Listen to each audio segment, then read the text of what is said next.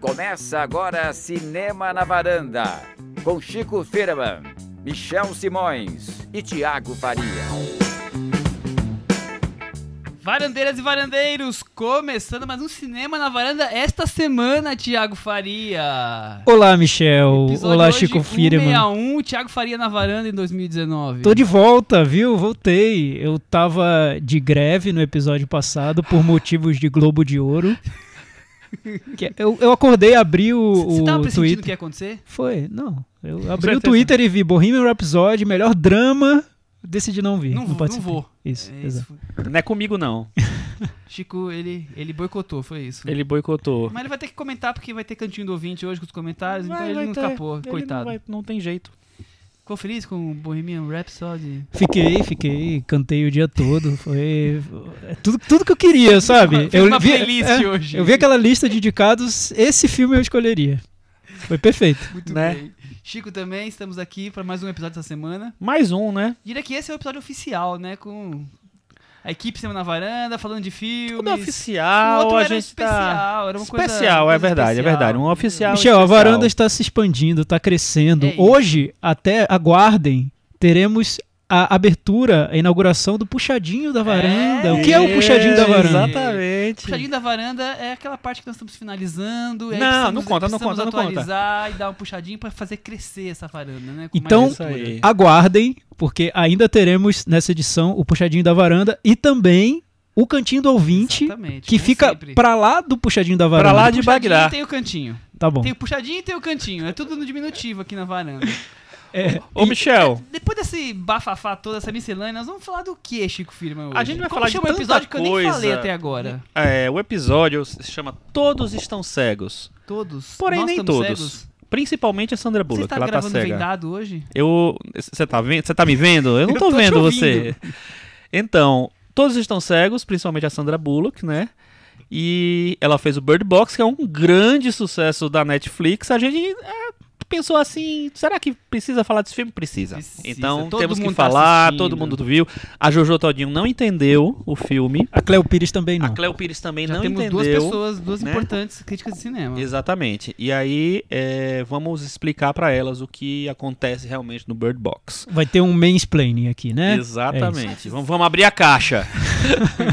e além Chico disso, todas as ferramentas pra abrir essa caixa aí. além disso, vamos falar do retorno de Mary Poppins, que foi um dos grandes lançamentos dos últimos, das últimas semanas do ano. É, também fez bastante sucesso, teve muita indicação pro Clube de Ouro, não ganhou nenhum, né? Mas tudo bem. E pra não dizerem que a gente só falou de 2018, Vamos encerrar 2018 nesse momento e aí vamos começar 2019 com...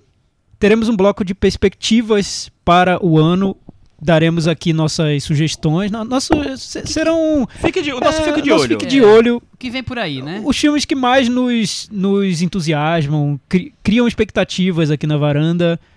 é, até pra vocês ficarem Tanto- ligadinhos durante Tanto o blockbusters Ligadinhos. quanto filmes alternativos, porque a varanda é assim, fala de todos os tipos de cinema. Temos mais Boa. alguma coisa? Não, já- Temos já- também o boletim do Que é o Oscar. que vai fazer acontecer agora. Ai, meu Deus do céu. Chico Firma, essa semana já comentamos bastante coisa no episódio sobre o Globo de Ouro, mas teve mais alguma atualização de lá pra cá, né? Michel, essa se- é, hoje teve. Hoje não. Hoje não é hoje, foi, foi terça, foi anteontem. anteontem saíram os indicados ao DGA, Directors Guild of America, que é praticamente o sindicato mais importante que tem.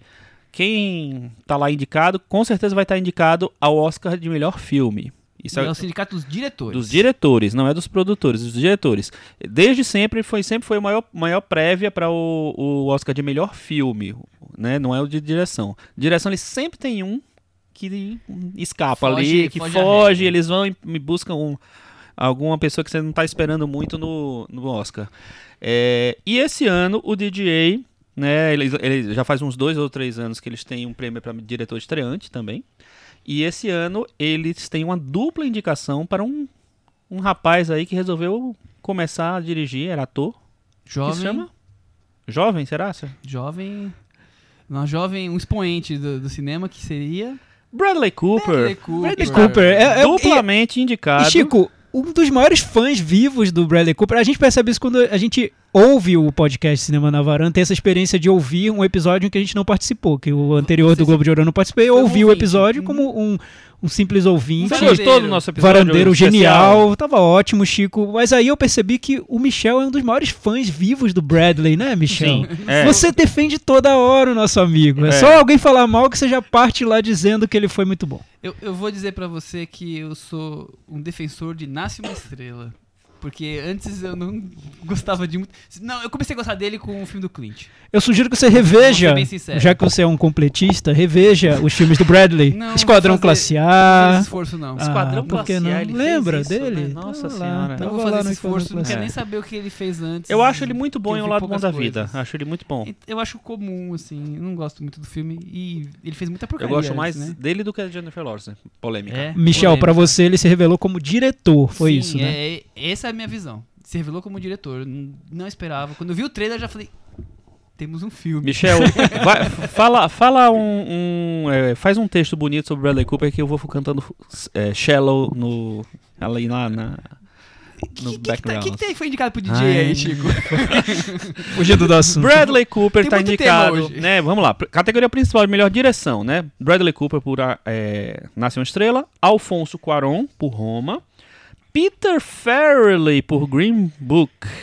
Tiago, o que, que você me você que é o maior fã, o maior especialista de todas as comédias Esse é o ano, Chico, da vingança dos diretores de comédias que eram consideradas de baixo. Cinema menor. É, menor, né? Talvez não tão respeitáveis assim. Então temos Peter Farrelly, indicado, diretor do indicado. Quem Vai Ficar com Mary, Debbie Lloyd, é, Ligado em Você, maravilhoso. O Amor é. Cego. O Amor é Cego, muito bom também. Olha, tem a ver com o nosso episódio, tem um link aí no nosso episódio. Devíamos ser chamado de Amor é O Cego. Amor é né? Cego, né?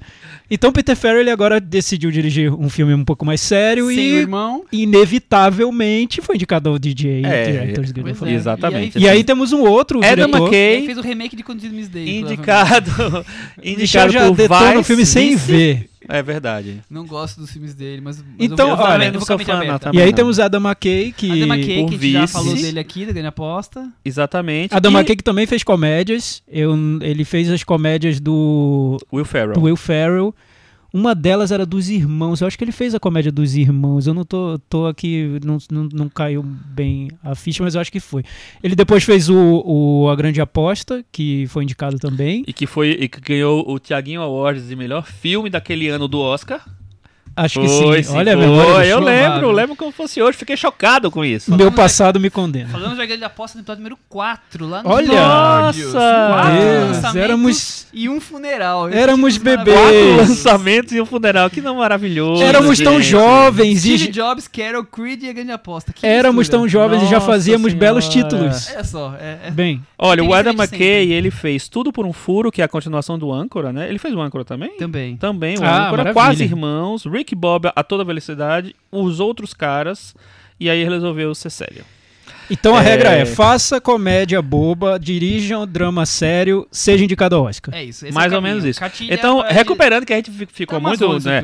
Bradley Cooper, Alfonso Cuarón, Peter Farrelly, Adam McKay e o quinto foi o Spike Lee por Infiltrado na Clã. Finalmente, né? Quem Primeira leva, Chico? indicação do Spike Lee na história do, Do DJ. DJ. Imagina, um diretor super respeitado, um dos diretores mais importantes dos últimos 20 anos, sei lá, ou 30 anos, sei lá, dos Estados, do- dos Estados Unidos. Nunca foi prestigiado pelo, eh, pelo DJ, agora tá lá, indicado pela primeira vez. É, e, além disso, tivemos a categoria de filme eh, de estreia, né? Primeiro filme de diretores. Concor- concor- concorreram o Bo Burnham, oitava série que a gente falou aqui. Bradley Cooper de novo, né, por Nasce uma Estrela. Carlos Lopes Estrada por Ponto Cego. Matthew Heineman, que foi a grande surpresa por A Private War.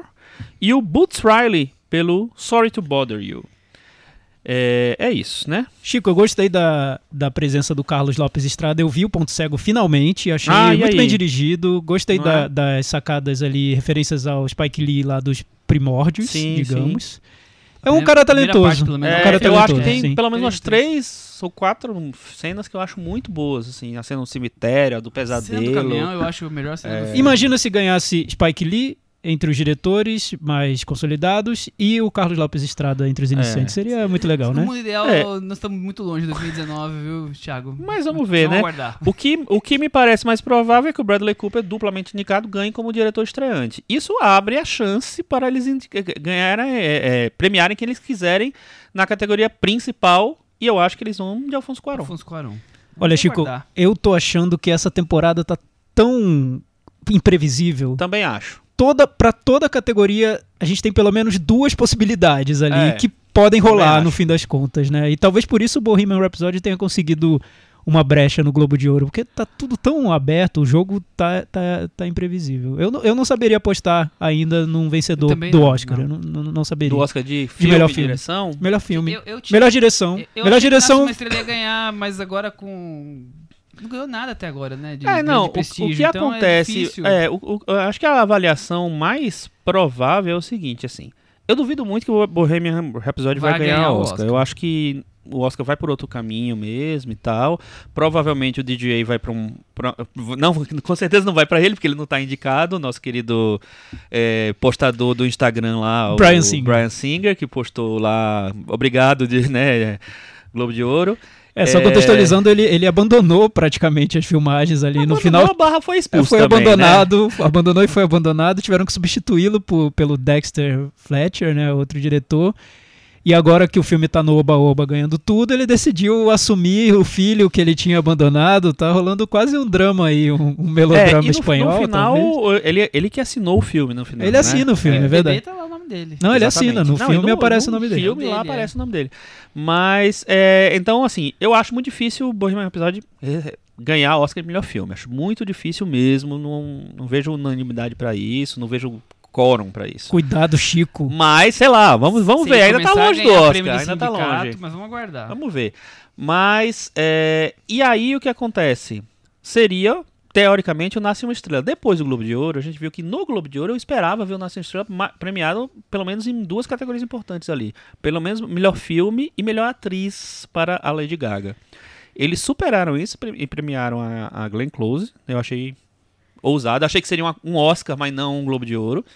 É, e em melhor filme, eles também desprezaram e foram lá no Queen sem nenhuma vergonha. Então eu acho que diminuiu um pouco o peso do, do Nasce uma Estrela. É, ainda acho que ele tem chance de ganhar o Oscar, ainda acho que ele tem chance de ir bem. Porém, quem me parece mais perene nessa temporada é Roma. Só que aí é, pra, é aquele conflito bom mim desde o começo. mil vezes, É, né, Tu- pra todas as possibilidades tem um fator negativo, então É. difícil descobrir. E so- mas sobre essa fase aí do Bohemian Rhapsody atual, eu só tenho um comentário a fazer. Is this real life or is this just fantasy? O que é isso que tá acontecendo, gente? Acordem, pelo amor de Deus. É Acordem cara vai- pra eu tenho uma vida. resposta pra você. Nothing really matters to me. Não, é, é brincadeira, gente. Eu É. sei que muita gente gosta do filme. Eu mesmo, na, na cena do Live Aid, dei um arrepiozinho ali. É, não, Né? é, e a- Funciona como É, entretenimento. Eu acho que é um filme de entretenimento, você não, não tem que levar muito a sério, pensar em coisa histórica, pensar, ah, não foi profundo no personagem, beleza, não foi mesmo e tal. Mas ele cumpre essa coisa de ser um filme de. Mas gabaritar pra ser o melhor filme do ano é... Não, É, com certeza. Mas, Michel, né? é, um, é um Varanda Awards winner de Guilty Pleasure do ano do Chico Firman. Muito A gente não pode É descontar verdade, eu esse fato. é, Não Exato. podemos esquecer É disso. verdade, é E- e verdade. Teve, teve sua premiação. É, tá cada vez mais guilty esse pleasure, mas tudo bem. Enfim, só é, terminando, assim, desses cinco indicados pra, da- do DJ, eu acho que o mais frágil é o Peter Farrelly. É, por vários motivos. Apesar do Green Book ter saído muito forte do Globo de Ouro. É, eu não consigo entender como eles ignoram completamente a repercussão negativa que o filme teve, mas estão se lasse- achando nada a ver. Enfim, tudo O bem que, o que acusa um filme de racismo, né, de Chico? racismo. Tem, tem vários, é, várias pessoas que escreveram sobre o filme, assim, que são negras, é, dizendo que o filme é um filme ok. É um filme sobre negros, é um filme sobre preconceito, sobre etnia e tal, mas é um filme dirigido por um branco e para um público branco. Então, é um filme de racismo, racismo velado mesmo, assim. Que medo, e que, que medo. diminui o- as questões, né? Então, Estreia enfim, ainda em janeiro aqui no Brasil. é. E eu aí não eu lembro se a gente ser fevereiro. e aí eu acho, Mas não, tá- comecinho de fevereiro, tá não, chegando. não, não, Tá talvez seja chegando, fe- é. janeiro, assim, não sei. Em breve. Eu acho que quem entra nessa vaga é o Yorgos Lantimos, porque a favorita é o grande filme inglês do ano. O filme inglês sempre tem umas vaguinhas lá no Oscar, então eu acho que ele vai ter muitas indicações, né? Porque ele cabe em várias categorias. E isso pode levar o Yorgos Lanthimos para para o top 5 de direção.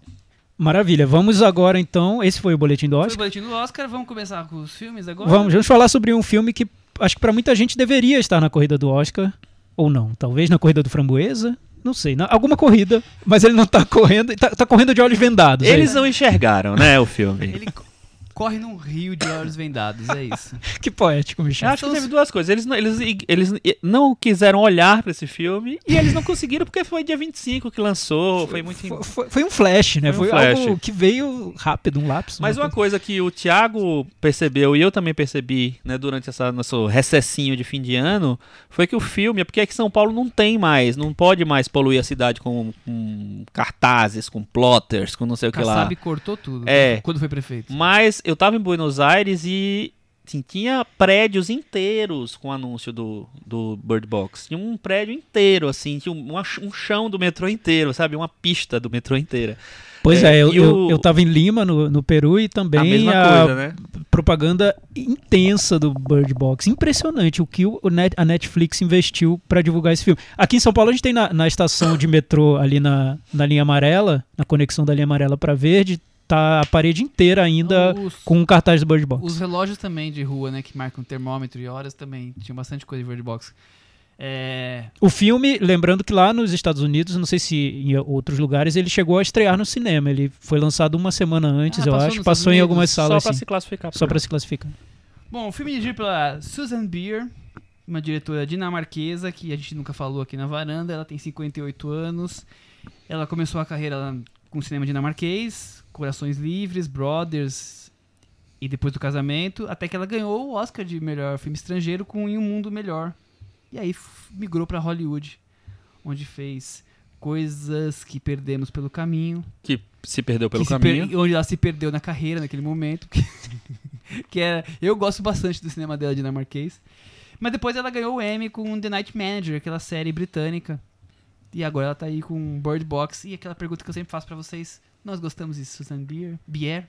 Deve ser Bier, talvez. Acho que é beer mesmo. Eu. Não fede nem cheira pra mim, pra Nem ser bem fede nem sincero. cheira. Eu, o- eu, depois do Sei a nossa casamento. am- Ombudsman adora. É, a nossa, a nossa ombudsman, Ale Marucci, adora a Suzane Bier. É uma diretora que é, o Em Um Mundo Melhor ela gostou muito. É, ela acompanhava os lançamentos do- dos filmes dela, mas depois dessa fase mais, mais Hollywood, isso se Se perdeu, um perdeu pouquinho. junto com coisa que perdemos pelo caminho. Foi. Eu, ela foi, foi muito elogiada pela maneira como narrava é, muitos dramas mais da- familiares, domésticos. É, e, eram melodramas. é, e de mesmo, maneiras tal. ali não tão previsíveis, né? É, eu acho que era rico. Depois do Casamento eu acho um filme bem dirigido, né? Tem uns atores bons também, o Mad, Mads Mikkelsen, né? O filme é o, o frontrunner lá, como é que chama? O protagonista. E acho o filme é forte, dramaticamente Eu muito gosto. forte, assim. O Mundo Melhor tem truquinho, né? Mas não é ruim, não. Não sei. Sim, tal- talvez tenham escolhido a Suzanne Bier para esse projeto do Bird Box, porque ele tem um, um subtexto ali sobre maternidade, relação entre a personagem da, da Sandra Bullock e as crianças, os filhos dela. E, e nesse ponto eu, eu entendo porque talvez tenham escolhido a Suzanne Bier para o projeto. Tem, tem uma certa conexão ali entre uma coisa e outra. Lembrando também que o roteiro é uma adaptação de um livro que fez muito sucesso e tudo mais. Livro escrito pelo. Peraí que eu perdi o nome dele aqui. Josh Mellerman.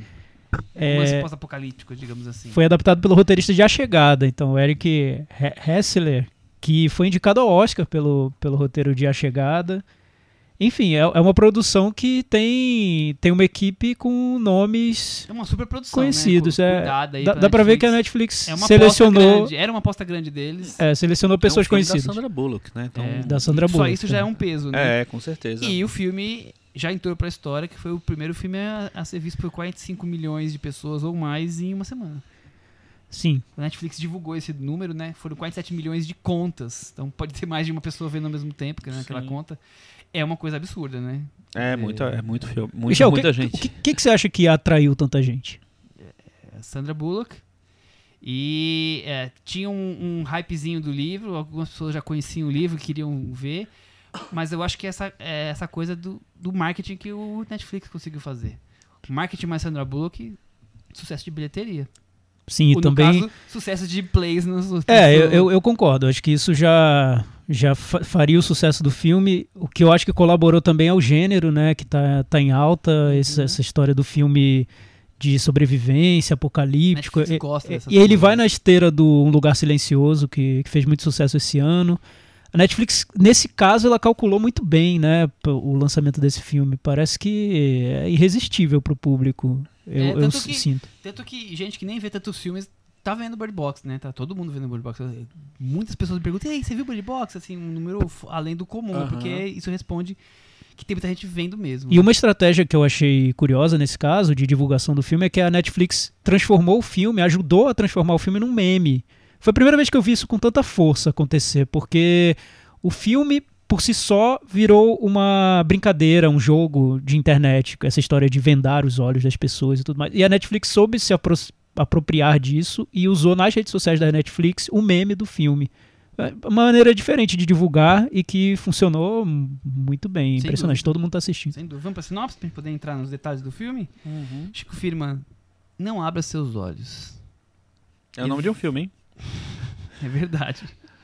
Eventos inexplicáveis desencadeiam um surto de suicídios e violência para quem olha para. sabe-se lá o quê. Se você olhar, você morre. Trancados numa casa, alguns sobreviventes tentam entender o que se passa lá fora e resistir. Sandra Bullock. Não tive a chance de falar o nome dela, mano. Como eu, assim? Eu fiz essa sinopse sem nomes porque eram tantos atores, né? Tudo bem. E aí, Chico Firmo, o que que você achou de Sandra Bullock e companhia trancados numa casa, vendados Olha, e outras coisitas massas? eu, é é interessante porque o Bird Box teve reações muito extremas, né? Muita gente achando, nossa, o filme, pior filme do ano e tal, não sei o que lá. Eu, na verdade, eu gosto muito desse gênero, ficção científica, distopia, fi- não é, não é distopia exatamente, mas assim... filme catástrofe, Filme de né? catástrofe, filme de fim de mundo e tal, eu gosto muito disso. É, então eu fico com uma mini empolgação. Porém, eu acho que assim, eu que já vi muito filme de fim de mundo, de chegada de, desses bichos aí, sei lá o quê, é, eu não vi nada, na- absolutamente nada de novo no filme. Eu acho um filme que ele, ele um filme que vem de um livro, né? Recicla muitas ideias, muitos é, conceitinhos, entendeu? É, para fazer a, a história dele, não acho que tem nada especial no roteiro nem na direção desse filme. Acho muito, acho, acho que ele corretinho assim no, na direção e tal. E eu acho que uma coisa pra mim que matou o filme, é, o ritmo do filme, foi essa ideia de fazer tempos paralelos, entendeu? Você não gostou do momento do Dunkirk? Hum, achei que perdeu o ritmo, assim, que ele podia ter um crescendo de- na história. Assim, Mas, mas explica isso, Chico. Ele, ele, tem- ele tem dois tempos, né? Ele tem um tempo que tá mais avançado, que ele começa o filme já com isso. é, que a Sandra Bull- Bullock vira protagonista total ali Todo e tal. Pode falar, é ela num barco com duas crianças. É, com duas crianças Vendados. e tal, é. Sem maiores Dá o play no disso. Netflix, você vai ver. e aí depois ela volta pro passado pra poder, que, pra poder situar o que aconteceu pra ela estar ali, né? E aí, mesmo assim, muita gente não, não, não, Não sacou. não sacou muito. É, e, mas eu acho que assim, não funcionou direito esse negócio. Assim, ele quebrou muito a espinha do filme, sabe? É, Enfim. é arriscado fazer histórias, é, momentos paralelos da mesma história, né? Você tem que ser muito bem contadinho, né, Thiago? Pra Sim, poder- sim, eu acho. você às vezes perde o clima, né? Tá no clima, aí corta, ah, agora eu vou contar a história em outro momento, aí quando tá naquele clima de novo, aí você volta pra cá. É, é- verdade. é tem que, ser, um tem, que ser, segredo, tem que ter um né? roteiro muito bem amarrado, né? O, o que eu acho interessante, eu também, como Chico, eu adoro filme pós-apocalíptico, drama pós-apocalíptico, mundo acabando, vamos correr, Tô sobreviver. anotando isso aqui, tá? Cara, eu gosto depois. muito. Cê- cê- mas, sei, mas eu já brincando. contei isso. Eu já contei isso aqui Tá até. Eu gosto muito de presságio. Presságio é isso em toda a sua glória, e no, no apogeu do, do filme de Primeira apocalipse. citação de Nicolas Cage em 2019 e de Christopher Nolan. Comentamos, já, já citamos os dois. Abre um pouquinho aqui a conversa. Hoje saiu finalmente aquele Year in Review do Leatherbox. E o Nicolas Cage foi citado, porque ele foi tipo. A gente esqueceu dele. Ele foi o, o, Obreiro do ano. o obreiro do ano, cara. Ele fez muito filme. É porque eu acho que ele, já tá tão hors concurso na varanda. Mandy, ele fez o Mom and Dad, ele fez duas animações do Jovens Titãs e o do um outro lá que eu esqueci. E ainda tem uns outros que Eu- estavam de 2017 ainda, mas que. Eu só meio que sabia desses dois, então por isso que eu não considerei ele, mas tá vendo? Foi o obreiro do ano. Volta pro. Bird Box. Vamos voltar para Bird Box. O que me impressionou no Bird Box é que eu não li o livro, mas eu fiquei com a impressão de que a trama do livro é muito dark. Tem muitas No diferenças. nível- Eu não li o livro, mas eu já li a respeito que tem um. É, tem muitas diferenças, tem 10 muitas diferenças. diferenças de, um- de uma coisa. E é, justo, não É, não e, e o filme da é. Netflix é- é- é- foi necessário transformar esse material muito dark, porque imagina, é uma ameaça que vem, sabe-se lá de onde, tá no vento, tá no ar, é um monstro ou não é, é bonito, é bonito, a gente sabe que é bonito. N- No, no filme não Não sabe, sabe. no livro No, sabe. la- no livro É tem. uma das diferenças. Tá. É, e tem essa mãe com dois filhos, todos os três vendados num barquinho, descendo um, um rio. E quando ela lembra do, do que aconteceu, ela tá numa casa com pessoas tentando sobreviver e tem gangues de loucos que se aproximam. Enfim, é, é, é bem É tenso. tudo né? que a gente já viu. É, é, é- ao mesmo tempo é, é um clichê, mas é tudo muito dark, muito é, pessimista mesmo, não sei. E, e o, e o, o que eu noto é a Netflix tentando transformar esse material num filme da Sandra Bullock. Eu vejo muito um veículo para Sandra Bullock, o, o, o Bird Box. E aí tem, tem, tem limitações nisso, nesse projeto, que começam até na própria atriz, porque eu notei uma coisa que me incomodou, que é super banal, poderia ser super banal, que a personagem da Sandra Bullock tá sempre um pouco maquiada, tá sempre um pouco arrumada, porque o filme tem que ser um veículo pra imagem da Sandra Bullock. Eu não vejo ela se entregando totalmente a- ao personagem, ao papel, ela fazendo, tendo uma uh, disposição para fazer uma atuação mais é, solta, mais tensa. Não- não- eu vi um filme muito calculado ali para servir a, a atriz. Então, é um material que talvez num outro contexto, num, num- com uma outra equipe, uma outra estrela, talvez tivesse rendido um filme muito mais perturbador. Acabou pra mim saindo um, um- um- filme mais genérico. É, bem, acho que a palavra é essa mesmo. Genérico tanto na, na direção. A Suzanne Bier eu, eu, eu não vi no filme.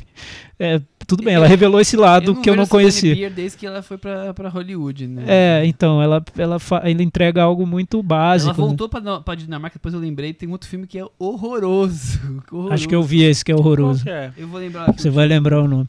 E e tudo e toda parece que o filme quer remeter a outros filmes e, e- Amor é tudo que você precisa. é, é muito ruim esse filme. Eu vi. Ah, é com aquela lourinha, né? Que veio... Aquela, Então, loirinha. então você vê, Aquela vê no, Não, no- é não, é bobinho só. é, você vê traços no do Bird Box, no Bird Box de filmes como Um Lugar Silencioso, O Nevoeiro. O Nevoeiro, O Fim dos Tempos, Lost. do Shyamalan, vê, vê coisas do Lost. Então tá tudo muito, Parece muito uma na de cara. retalhos, É. né? Que foi remontada aqui. Não sei se um pouco feita às pressas pra poder entrar esse ano ainda no Pois é, sa- Oscar. sabia, sabia que eu fiquei com essa sensação? Eu não sei se foi feito às pressas porque, sei lá, ele já estava anunciado faz um tempo, né? Não sei. Eu, eu fico com a impressão de que ele não é realmente grande coisa. O material não, já não era muito bom. E aí, como eles tentam dar, deixar. Eu também acho que o livro deve ser mais dark. Como, é, como eles tentam deixar uma coisa mais palatável para um público maior, é, eu acho que perde ainda mais o, o coisa. Fica mais genérico ainda. Eu concordo com você, genérico é a palavra mesmo. É porque tem, tem até um momento em que essa- uma gangue de loucos invade. Tem, tem, um, tem um, um trecho do filme que lembra muito filme de terror mesmo, estilo Evil Dead, enfim, filmes com casas em que as pessoas estão tentando sobreviver. É, é um, é um clichê do gênero e tem esse trecho no, no Bird Box. É, e você nota que poderia ser muito mais intenso, né? Poderia ser assustador, tenso mesmo. E o filme alivia tudo. Tu- tudo ele leva para um, pra um tom um pouquinho mais palatável ali, um, um pouquinho mais família. É, também. Para um filme que foi lançado no fim do ano, né? Para ser visto na, na Semana ceia de Natal. É, também. É. É, então, eu não sei, eu, eu, eu sinto que o livro foi mais longe, é, mas ao mesmo tempo tem coisas no, no filme que prometiam pra mim ser muito interessantes. Por exemplo, toda essa relação da personagem com os filhos, tem uma discussão aí sobre maternidade. O filme, esse, esse monstro do filme, que muito se discutiu é, no público, entre o público viu- que viu o que seria esse monstro, por que ele não se revela e qual é essa ameaça, ele pode ser um reflexo das ansiedades dessa mãe, da insegurança de uma mãe que não aceita os próprios filhos. O filme abre muitos caminhos para interpretação e eu acho legal quando um filme de gênero permite que a gente tem interprete. Algo mais, é, tem algo mais. Eu também É, isso eu tem uma- gosto, isso eu acho bom. Mas eu acho que o filme não, não, não concretiza nada disso dentro do, do, do que ele quer fazer. Isso me frustra. É, é uma pena, porque essa, essa relação maternidade e repulsa é, poderia ser mais explorada, mas ela tá lá e, e não é um detalhe, ela tá lá com certa importância, né? É, eu acho que ele realmente, ele promete, ele promete que vai, né, deixar uma, dar uma densidade ali nessa, nesse, nesse lado, mas não vai muito longe. Agora, tá tendo, tá tendo tanta polêmica com relação a pessoas que não estão entendendo, o mistério ser desvendado. Vocês acham que tem algum- tantos mistérios a ser desvendados assim nesse filme? Eu acho que não tem mistérios. Eu acho que o grande mistério é o que é que é a ameaça. E aí as E- e pessoas, o que- eu e acho que que, as pessoas resulta. têm uma necessidade de, de é, ter a, um, sei lá, um conforto visual vendo a ameaça. Por exemplo, Um Lugar Silencioso é um filme que o o tempo inteiro você tá lá com uma ameaça invisível, você não sabe direito o que é, e tem no final a cena, todo mundo já deve ter visto, espero, é, que- em que se revela qual é a ameaça. Você tem fisicamente é aque- é aquele ali que tá me querendo me matar. É, o Bird Box, não sei se ele tem, não, não tem. Não tem E- isso. Você sabe É. por que não tem? Eu vi a entrevista com a, Eu sei com a também. Suzane Bier. Eu sei. Ficou muito ruim a imagem É. que foi feita, ela mandou cortar. Ela, ela- elas acha- chegaram à, conclusão de que ia ficar patético. Não tá bom isso não, não vou usar Mas, mas eu acho que talvez sim, né? Eu, eu gosto quando não, não mostra, não Eu- precisa eu mostrar. Não acho que faça falta, na verdade. Isso. É. É, E, e- e torna mais, coisa, é. mais misterioso. Me, me lembra muito o fim dos tempos do Shyamalan, em que a ameaça também tá no ar, né? Ele usa... E que foi muito, muito, Foi muito- é, atacado por- também por causa disso, né? É, exatamente. Porque não, ele- obviamente, o Shyamalan tem um ritmo todo dele, tem isso também, que é uma claro. Mas, e, e nesse eu acho que talvez seja o, ma- o filme que ele mais tá nem aí pra ritmo, ele vai lá na- no, no clima dele que ele quer criar, e não tem uma, sei lá, um... Não tem um monstro, né? Não, é, tem não- não um, um vilão. um é. vilão. Ó, a ameaça tá no vento, então ele usa imagens de, do vento batendo na, na folhagem, enfim. Isso lembra um pouco como, como ele faz. De um jeito muito menos sutil, né? O Shyamalan ele faz com, com mais lirismo e tudo mais. Bird Box é um pouco mais grosseiro, é um redemoinhozinho que vai assustando todo mundo. O, o que, o que me incomoda um pouco no, no Bird Box também, mas isso tem mais a ver com trama, roteiro e tudo mais, é que esse filme tem muita regra do jogo que vai sendo revelada durante a trama. Isso me, isso me incomoda um pouco, porque parece que, tô- que rola uma trapaça ali no, na- no roteiro, na construção do roteiro. Porque num determinado momento o monstro parece que você só sem ver, se você não, não olhar pro monstro, você se salva, depois você descobre que tem que estar dentro de uma casa, depois descobre que se abrir a janela um pouquinho você pode ser entrar em contato com o monstro, depois descobre que tem loucos que podem te matar, depois, sabe, o filme vai revelando tanta regra do jogo durante o, o, pro- eu- o processo que isso me incomoda. Bom, aí são interpretações, né? Eu já tive uma interpretação diferente, porque não fica claro exatamente qual é qual é a coisa ruim que acontece, né? A, a minha, a minha leitura foi que os- o seu maior medo virava contra você. Então, por isso que alguns se suicidavam, alguns se tornavam maus, alguns acontecia outras coisas. Então, eu, eu, pelo menos tive essa sensação, porque cada um tem, tem até uma cena com a cena da que não vou falar o que, que é, mas mais pro fim, na parte do, do- mais do, do, do barco, digamos assim, que tem uma coisa do medo dela e, e ali que eu falei, pô, acho que é isso. Eu acho que o, a força do, desse monstro, dessa entidade é, é mexer com o medo das, de cada um. Então por isso que alguns morrem, alguns se matam, alguns ficam violentos e não tem uma reação única. É, pode ser um- essa leitura. pode ser uma interpretação. É, inter- interessante até porque isso leva pra, pra o que a, a reação das pessoas. As pessoas ta- talvez tivessem é, ficado confuso o que é que tava, o que acontecia com as pessoas mesmo, né, com, com os É personagens. por isso que eu acho que eu fico na dúvida se as pessoas estão entendendo ou não o filme, porque uma coisa é você não entender que tem dois tempos, isso aí é uma questão de sua atenção. Outra coisa é isso, que, é- que se for isso, não tô falando que é exatamente isso, é uma coisa muito mais de percepção, né? Que se você ficar só acompanhando o que tá acontecendo, você não talvez não, É, eu não acho perceba. que o espectador tá acostumado a ter uma Ter história um pouco mais, sempre, é, né? é, a ter muitas respostas. E esse filme realmente ele não tenta fechar nada, então Mas é isso, eu acho que o, o mal mais a- forma do seu maior medo. Seria, eu resumiria isso como o, o grande vilão da história. E tem um, alguém que tá fazendo. Alguma coisa tá fazendo isso pra eles. Muito bem. Deixa Eu tô, eu tô, tô aqui Você tá tentando- remontando eu o filme cara de acordo com, com o Michel tá Simon. re- revendo o filme. Tem uma maquininha ali rebobinando. É, mas o que também eu, eu pensei enquanto eu via o filme é que talvez no, em formato de é, uma obra literária essa trama tivesse provocado mais impacto. Porque, imagina, você narrar num livro a situação de personagens que não podem. É, tem que ficar com olhos vendados e tem que ficar isolados, tem uma ameaça que eles não sabem qual é. É, acho que isso se torna mais assustador quando o leitor também é, acaba tendo que imaginar o que seria esse monstro. Quando você transforma num filme, e ainda mais sem tanta sutileza, de uma maneira não, não tão pensada assim, como eu acho que esse filme não é, é, você acaba trivializando muita coisa. Então, uma cena como a, a mãe com as filhas vendadas descendo o riozinho com, com água batendo para todos os lados e elas conseguindo se salvar, para mim parece boba, eu não consigo comprar, mas talvez no livro eu conseguisse, dependendo de como ela A estivesse sendo narrada. Claro, claro. Então não sei se era difícil demais para ser filmado, enfim, não sei. É que para mim não, no- o filme não, não funciona, eu não, eu- não aconteceu nada. Mas para muita gente fun- funciona. Eu vejo que, que as pessoas estão se dividindo e, e tudo. Eh, Mas eu pensei que o livro poderia ser melhor. Se, se alguém leu o livro, nossos Traga- ouvintes comentem com a comentem. gente, eu sei que a favor. Paula Ferraz, nossa varandeira, leu e indica muito. Ela diz que é muito bom. Queremos um áudio para a próxima edição da Paula Muito bem, Ferraz. muito bem. É, a gente sabe, eu não vou falar, claro, mas eu sei que o, vocês falaram muito que o livro talvez seja mais dark. O final do livro é muito mais dark, isso a gente já tá. Quem foi Uhum. atrás já tá sabendo.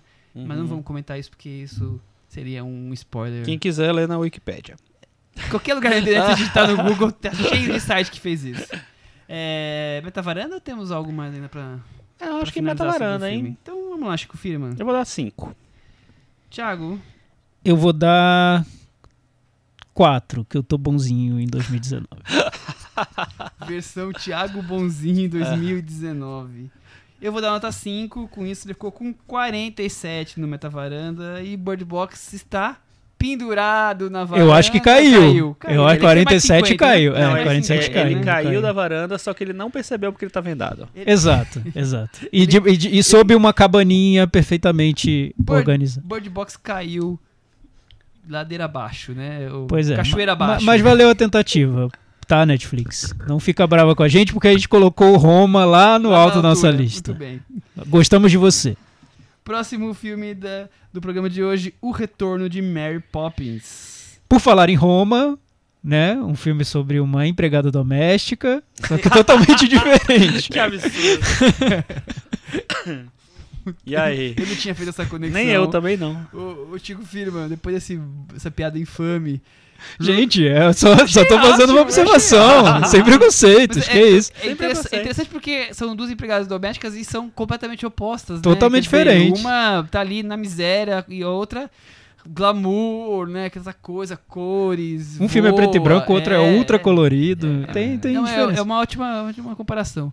Rob Marshall, diretor de, de Retorno de Mary Poppins, americano, 58 anos. Ele começou. Mesma idade da Suzanne É, Bier. exa- eu achei Olha. curioso isso. Gente, tá, tá nos curioso. astros isso aqui. Ele adaptou. Primeiro, primeiro trabalho dele, ele não foi dirigindo, mas ele adaptou. Participou da adaptação da, pra TV daquele musical Annie. Que é um filme do. Do John Huston. Isso, do John e Huston. depois foi refilmado há um, sei lá, uns 5 anos. Exatamente. Depois a- ele foi pro cinema e aí ele começou com Chicago, que foi pros Oscars e tudo mais. Ganhou o Foi- Oscar de foi- melhor ganhou filme. o Oscar, inclusive, foi a estreia. Sucesso avassaladora, né? E depois Memórias de uma Geisha, Nine, Piratas do Caribe, Into the Woods e chegamos onde estamos. Thiago Faria, qual é a carreira? Gostamos de Rob Marshall? Qual é... Eu, eu não, eu não gosto não. Mas, mas eu, eu entendo, ele é, ele é um diretor que. musicais, Ele, é, ele é né? um diretor que, que sabe muito que- do que ele tá fazendo. Ele Um gosta muito de de musicais. Broadway, é, né? ele, ele É. vem da Broadway, ele era dançarino, ele parece que, eu, eu lendo sobre a história dele, ele parou de ser dançarino porque sofreu um acidente no, durante uma, uma apresentação, acho que do Rent, se não me engano. E a partir daí ele virou coreógrafo, diretor. Então é um universo que ele domina Como totalmente, como poucos. Me incomoda um pouco nos filmes dele, como eu acho que ele não consegue levar pro- muito pra cinema, o que seria o musical da Broadway. O, o o Chicago, eu, eu acho que é um filme que tem. As cenas musicais são uma coisa e as cenas de que seriam mais. é, que seria uma narrativa mais convencional, são. Parece que foram feito, feitas por outro diretor. Eu, É, eu que- não, não é um filme que me agrada tanto assim, é, não. o Chicago eu acho interessante porque é como se realmente a gente estivesse vendo um filme em cima do palco. É, eu acho, e eu acho interessante porque eu acho que ele é bem montado, eu acho que ele é, bom- é bem fotografado e tal. Eu, tecnicamente eu acho um filme bom. É, mas eu tenho aquele, aque- aquela falta de tradução realmente que emperra um pouco.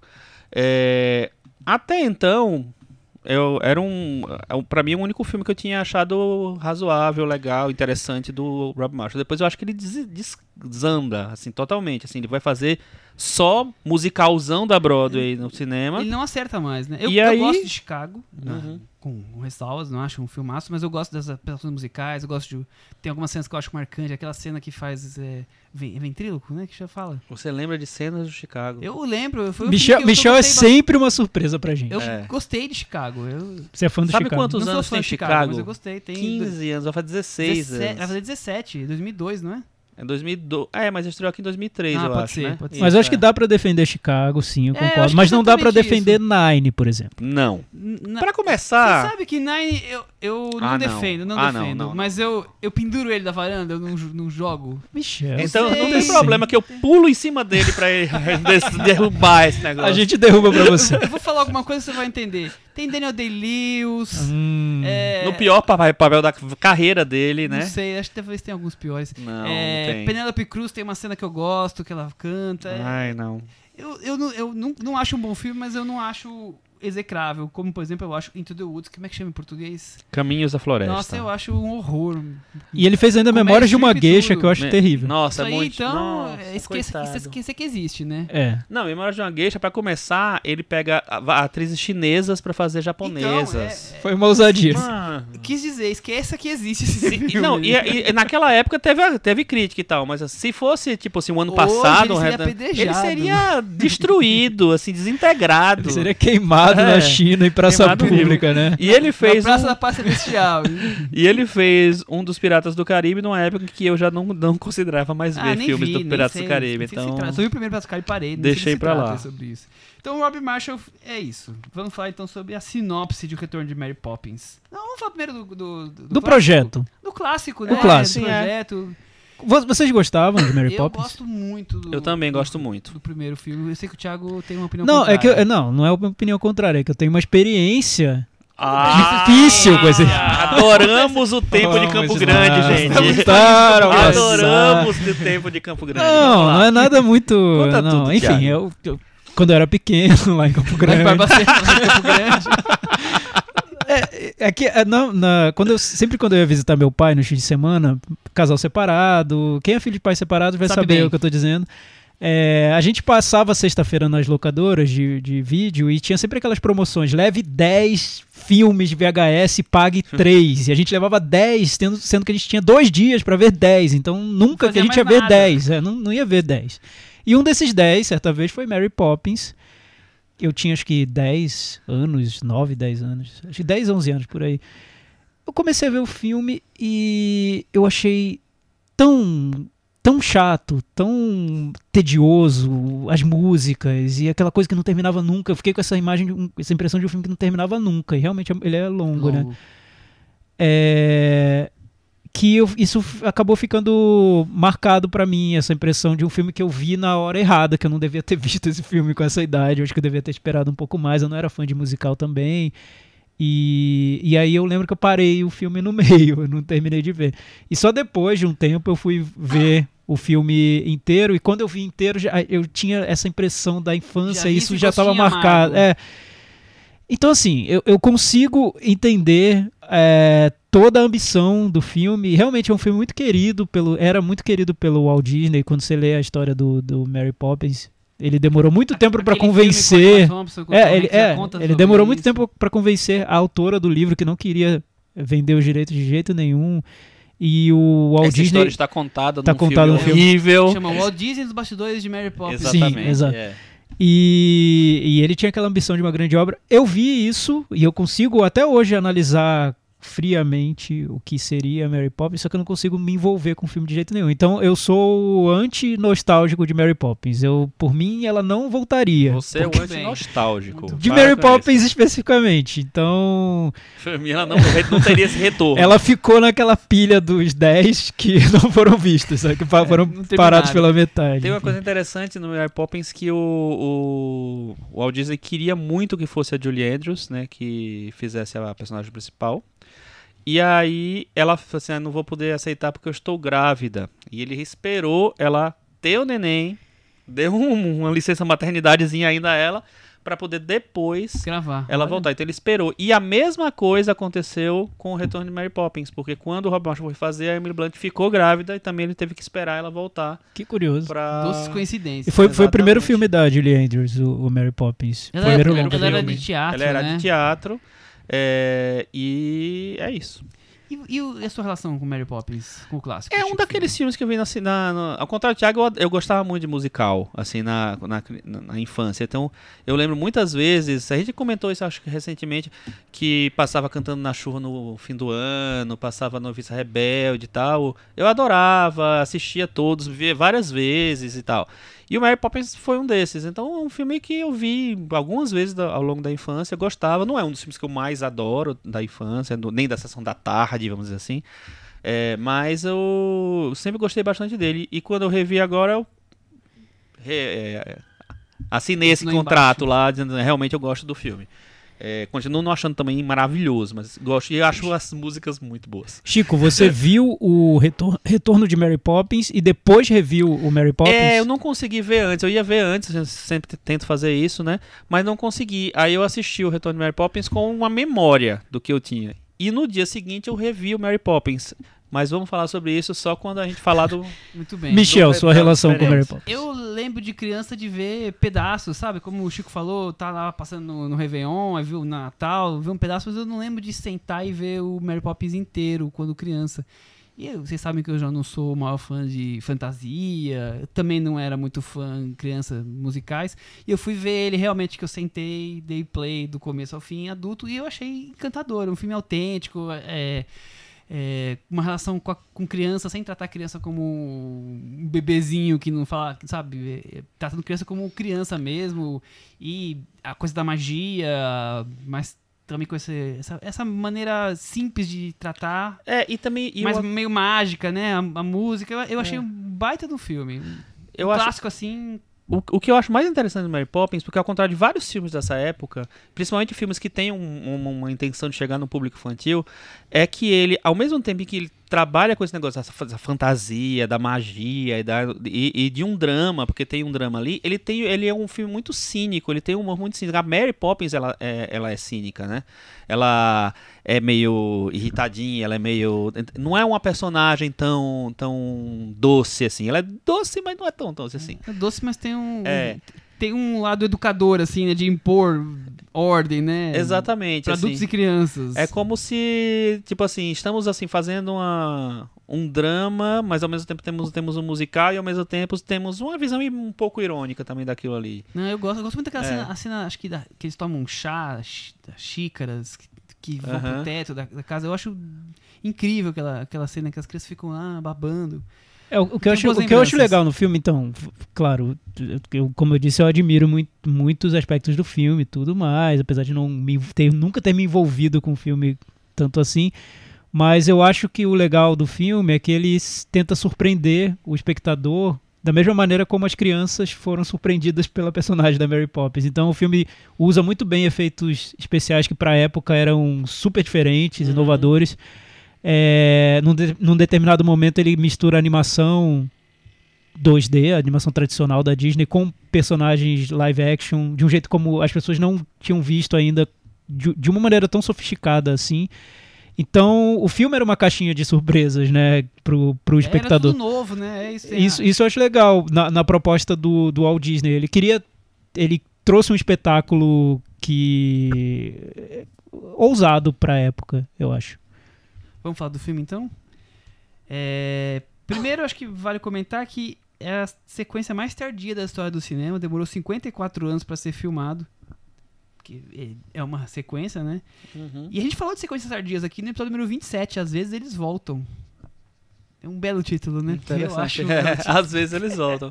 só só uma, uma curiosidade antes de você entrar no filme: o Mary Poppins original, ele não é baseado num livro, ele é baseado numa série de livros. Era uma personagem que tinha um, que ela apareceu em várias histórias. dela. E aí ela, eles se concentram e criam uma história pro, pro filme. O curioso é que é do, o, o- o original é de 64 e logo depois o Walt Disney queria ter feito uma continuação, só que a autora do livro, a P.L. Travers, barrou e não quis fazer. Eles só conseguiram a liberação depois que ela morreu. Ela morreu nos anos agora, 90. Né? É isso. Eles, 50 poucos eles tentaram anos. muito tempo. É, foi isso, exatamente isso. Eles tentaram várias vezes e ela não permitia. Depois que ela morreu, a família permitiu. Agora agora fizeram. Quero, quero grana. É, É, e aí ela entra no- nesse pacote de né, revisitas da Disney a- aos clássicos dela, né? Vamos pra sinopse, então. Vamos. Mary Poppins Emily Blunt. Está de volta, em plena Londres, passando pela Grande Depressão. Dessa vez para ser babá dos filhos do antes menino Michael, Man We Show. que ainda, que ainda vive na mesma casa da família, mas corre grande risco de perdê-la. Tiago Faria. Be- Bela sinopse. Gostou? Que bom, É, obrigado. eu- eu- em alguns momentos eu fiquei em dúvida se a Mary Poppins estava sofrendo de uma grande depressão. não? A gente não, não ficou muito claro. Não, Não, que ela não- ela não, ela, é- nada- ela é super bem resolvida. Nada, ela é muito Sempre bem resolvida. sempre foi muito É, bem Ela resolvida. e acabou. Por que, que ela surgiu aquela hora? Você vai explicar pra gente agora. Porque não vai? tava rolando a grande depressão. Não sei. Não. É, o filme, como disse o Chico agora, ele faz parte dessa onda da Disney de, de re- ressuscitar clássicos e, e o que eles fazem é como se fosse um universo. Tem o universo Marvel, Cinematic Universe, tem o, esse universo retrô Disney que eles estão expandindo. Disney. É, eu, eu fui ver a lista de, de lançamentos para esse ano e tem vários nessa, Ah, nessa tem linha. Você tem, três. você Você vai tem o Dumbo, você tem Le- Rei Leão, enfim. Esse é Aladdin. Aladdin. O, o que eles fazem é. ele- Eles retomam, mas sem fazer simplesmente um remake. Então sempre tem um, um- um temperinho, algo diferente pra tornar esses É, filmes tá na- mais Tá na atraentes. moda, né? É. A Bela É. Adormecida virou Malévola, então É, virou- foi, pro, foi O- pra um lado mais Cinderela, feminista e foi pra um lado mais. Mogli, né? É, o, o Bela e a né? Fera virou live action, aí o Mary Poppins virou uma continuação, então sempre tem algum detalhe ali que, que dá certo frescor para o filme. É, no- mas no Mary Poppins eu vejo ali um, um- um- projeto que o Rob Marshall tomou como algo muito com, com muito cuidado, porque ele diz que foi o, o primeiro filme que ele se apaixonou quando criança, viu muito cedo e era e é um filme muito querido por ele, ele não queria estragar o original de maneira alguma, então você vê que é um que é um projeto ali seguindo muito de perto o que seria o, o, o, o modelo do, do Mary Poppins, né? Uma homenagem que eu acho que para quem é fã do, do filme original deve ser deve ser gratificante, deve ser emocionante até assistir, porque parece que eles re- re- remodelaram o filme antigo para um público de hoje, Moderno, sem dúvida. mas com muito cuidado. É. É isso, é, é isso que eu ia falar quando eu falei que eu, revi, eu vi primeiro o novo. É, eu vi primeiro novo com aquela memória do antigo, então eu, é, não lembrava de detalhes da história, de, de como é a estrutura do filme e tal. Lembrava da, da, da atmosfera e tal. E eu acho que o Rob Marshall chegou muito perto da atmosfera do, do original. Acho que tem muito daquele encanto da, da, da interpretação da Emily Blunt, sabe? Da maneira como as músicas são integradas à, à narrativa, de, enfim, da- das interpretações, de como o filme é meio um balé, assim. Acho que ele funciona muito, ele tem um ritmo muito é, contínuo. E aí eu pensei, nossa, ele conseguiu chegar naquela atmosfera, porque eu tá realmente, assim, como eu não sou muito fã do Rob Marshall, quase nada, é, eu fui meio desconfiado pro filme. E eu sa- saí gostando bastante até. E aí eu vi no dia seguinte o Mary Poppins original. E eu fiquei impressionado, diminuiu um pouco meu, meu entusiasmo pro novo, é, porque é a mesma estrutura. É a mesma, são as mesmas coisas. Che- a chegada da Mary Poppins é do mesmo jeito. É, a- tem a sequência de animação do mesmo jeito. Tem a sequência que ela encontra um parente, que no caso é a Meryl Streep, no- que é prima dela, no outro é um tio, é, do mesmo jeito. Tem a- o desfecho no banco do mesmo jeito. Tudo é igual. tudo é a, a mesma estrutura. É um remake que não é um remake, né? É, então é assim, é, pra mim, assim, esse negócio do frescor ficou um pouco abalado, mas ao mesmo tempo eu achei até mais é, impressionante como ele conseguiu chegar naquele espírito mantendo as mesmas ideias e, sei lá, com a embalagem nova. Então, é, eu não sei por que, que, o, que o filme continua tão interessante pra mim, porque realmente assim eu não, não esperava. Não esperava que ele conseguisse fazer um. É quase um remake não oficial. Mas é curioso isso, né? É. Foi um formato. Porque é um remake, mas não é um remake. É um remake com a mesma estrutura, mas com músicas diferentes. No Sim. musical, a música é. em- É. Mas as músicas em si fazem referência às músicas. Não, originais. são músicas totalmente do, do- do- assim, a É lá. o primeiro É, sequência né? remake e remake sequência, né? É Porque muito, é ao muito curioso o que eles estão tentando fazer, que é uma homenagem, mas que é um filme novo, ao Mas mesmo tempo é uma talvez eles não tiveram coragem de fazer uma história diferente usando a mesma personagem. Não, eu não sei se eles não, não puderam, porque talvez, talvez Ou a quiseram família. fazer um remake mesmo e aí acharam por bem Então, eu, a, eu acho. época. Assim, que você olhar para os filmes de agora, eles todos são refilmagens. Ou viram live action, ou então. Mas são refilmagens da, daquelas histórias. Esse é um o único que não é uma refilmagem mesmo, mesmo assim. O Malévola é uma refilmagem, mas assim, puxando pelo lado da vilã. Mas esse não, ele é uma história nova. Então, é uma história nova, mas assim, toda totalmente baseada Não, no ele, outro. Ele, ele conta das- do filme anterior, né? Das É. coisas, os personagens Exato, cresceram, tem, dizer, tem, uma, sequência evolução. Eu não lógica. sei se teve algum problema aí com a família da, da autora, porque. E, ah, não, tudo bem. A gente deixa se fazer outro, mas assim, não faz um remake, não. Mano, ou, ou então, mas, mas não mexe na estrutura do É. estrutura É, o que, o que eles dizem of- oficialmente é que como eram vários livros, tinha várias Histórias várias pra contar. histórias para contar, mas não, não, não tinha um roteiro, quer dizer, uma trama muito sólida. São aventuras de Mary Poppins, eram, É. são aventuras soltas. Então, é, eles que tiveram que estruturar isso no, no roteiro. O que eu acho é que pesou essa história do respeito ao original. É todo mundo respeitando muito a Disney, o Rob Marshall, o roteirista. Então, a- a- houve essa necessidade de se aproximar muito da origem para não traí-la. Acho que eles não quiseram ser tão ousados assim, para que o fã não se irritasse, para que a família da autora não se irritasse, enfim. Não sei. O que, a palavra que eu uso nesse filme é cuidadoso. Acho que é um filme que é cuidadoso em tudo. É- ele fica ali no, no, no limite do que seria simplesmente uma, uma réplica, uma homenagem, né? É, até porque se você pensar, o Mary Poppins, eu acho que diante de vários outros filmes que foram refilmados, o Cinderela, a Bela Adormecida e tal, tem alguns que, que tem esse peso também. O Mary Poppins é um filme meio de culto, né? Então tem um culto lá pro Mary Poppins. Então fazer uma bobagem é, É correr um risco, é né? correr um risco muito grande, assim. É, não sei. Aí É, na, na, na Inglaterra, então, que o, o livro é uma obra, a Mary Poppins é um- uma obra inglesa, o, o livro, e é muito querida na, na Inglaterra. O lançamento do filme foi acompanhado, assim, com fãs enlouquecidos Enlouquecidos, e, e muito preocupados com o que seria, o que viria no resultado. Então, tem, tem tudo isso, tem, tem essa... Tem, tem. É, é algo parecido até com a adaptação de, de, de Harry Potter ou com a adaptação de, de, de história de super-heróis, porque você não quer trair o, O espírito. espírito para não irritar fãs, né? É, é curioso, principalmente, principalmente o primeiro tem essa coisa do. Essa visão, porque é feito pelos americanos, né? A visão americana da vida cotidiana britânica, né? Porque a história é toda passada nos Estados- na Inglaterra, os- o novo também. Eu, eu acho isso curioso, que é. É o colo- ex-colonizado olhando para a vida cotidiana da, de quem foi a sua própria colônia, né? E no contexto do- da. Grande Depressão, que é uma situação americana. Tudo bem que né, se Refletindo espalhou no mundo inteiro. Economicamente falando. Mas eu acho interessante eles terem escolhido esse contexto também pra poder contar essa história, entendeu?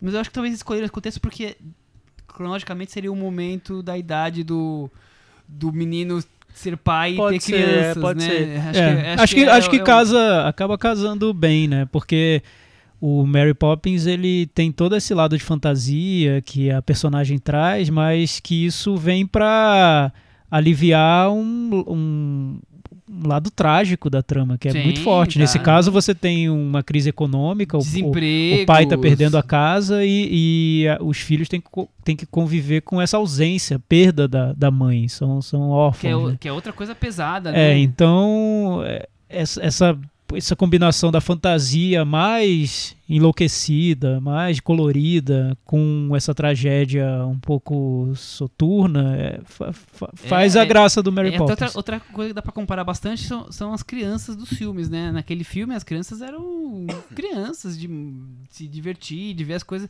Aqui essas crianças são um pouco mais adultas, talvez até pelo sofrimento, talvez até pela maturidade que as crianças hoje já têm, que há 50 anos atrás não tinham.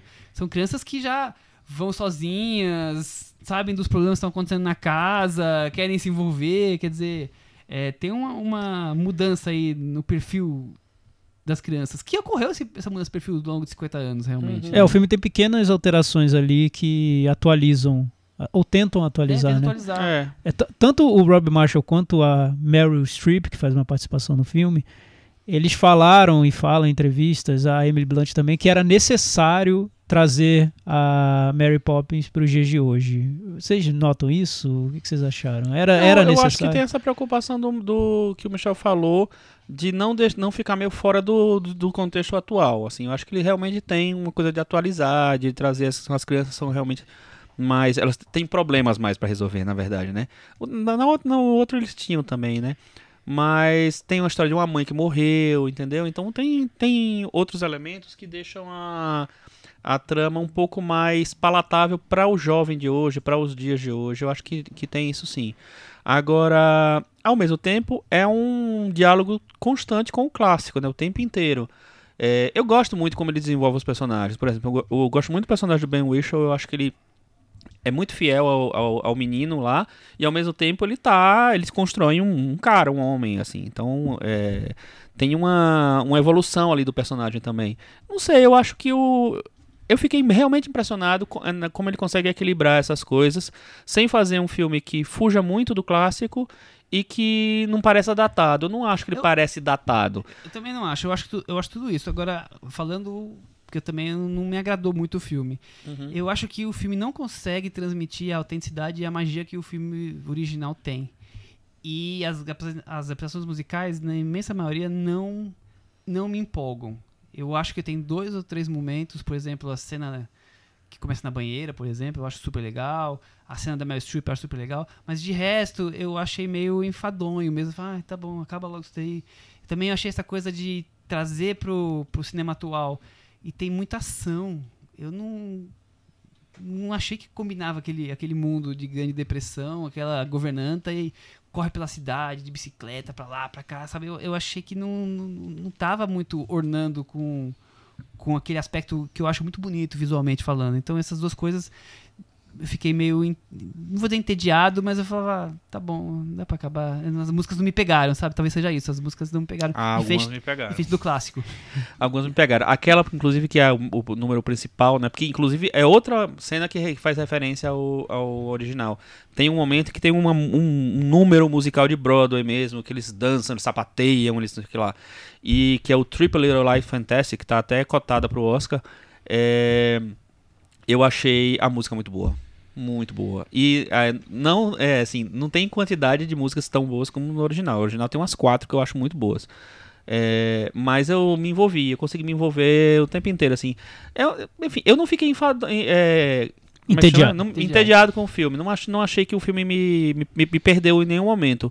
E, até porque eu fui tão com tantas reservas que, sei lá, Ele foi eu- ele foi me surpreendendo, né? surpreendendo, na verdade, assim.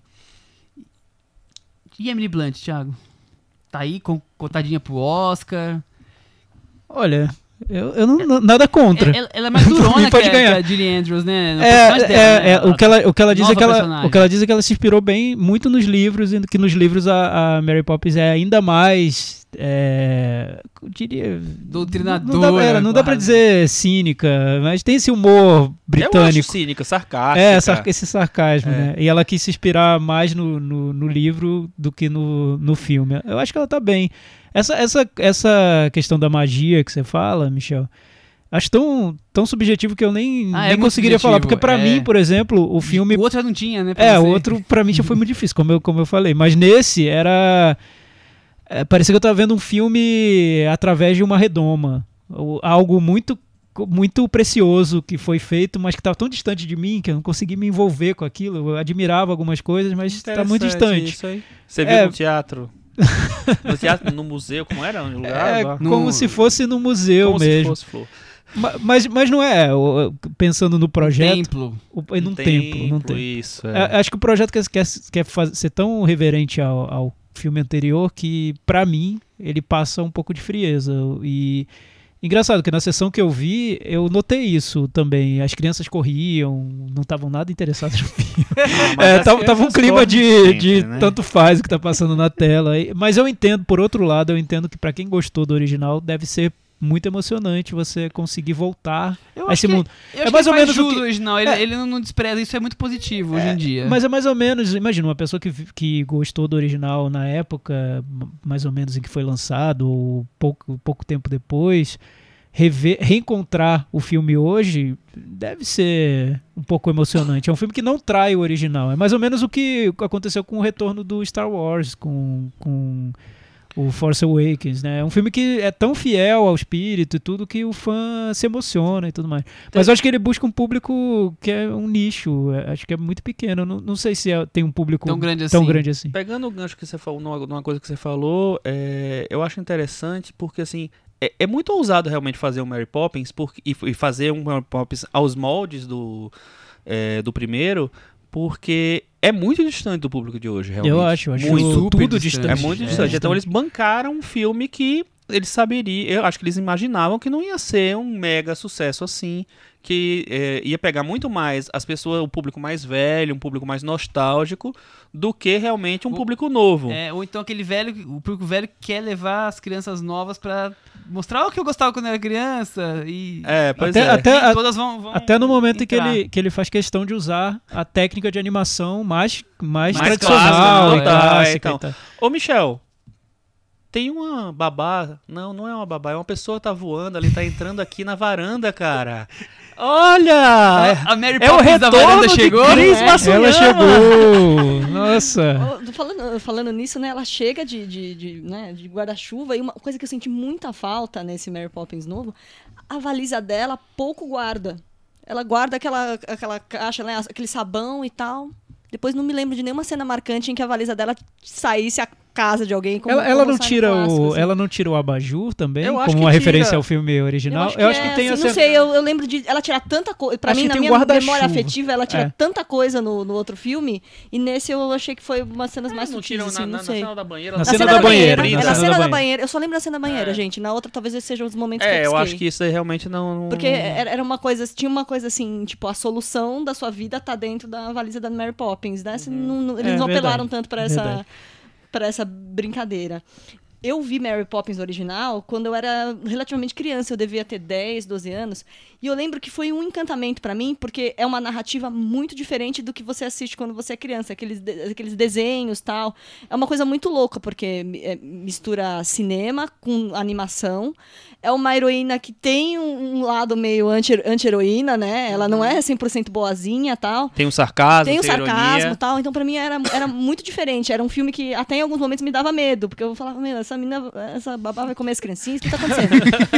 Eu nunca tinha pensado por esse E- ângulo, mas. E aí, vendo agora esse novo, é, a- as, as cartas estavam mais cantadas. Então talvez Uhum. não teve esse, esse, esse impacto de ter essa coisa, assim, de ser um, um filme de criança e que tava um pouco. que tinha essas diferenças. Né? Ele, ele é bem parecido, eu acho.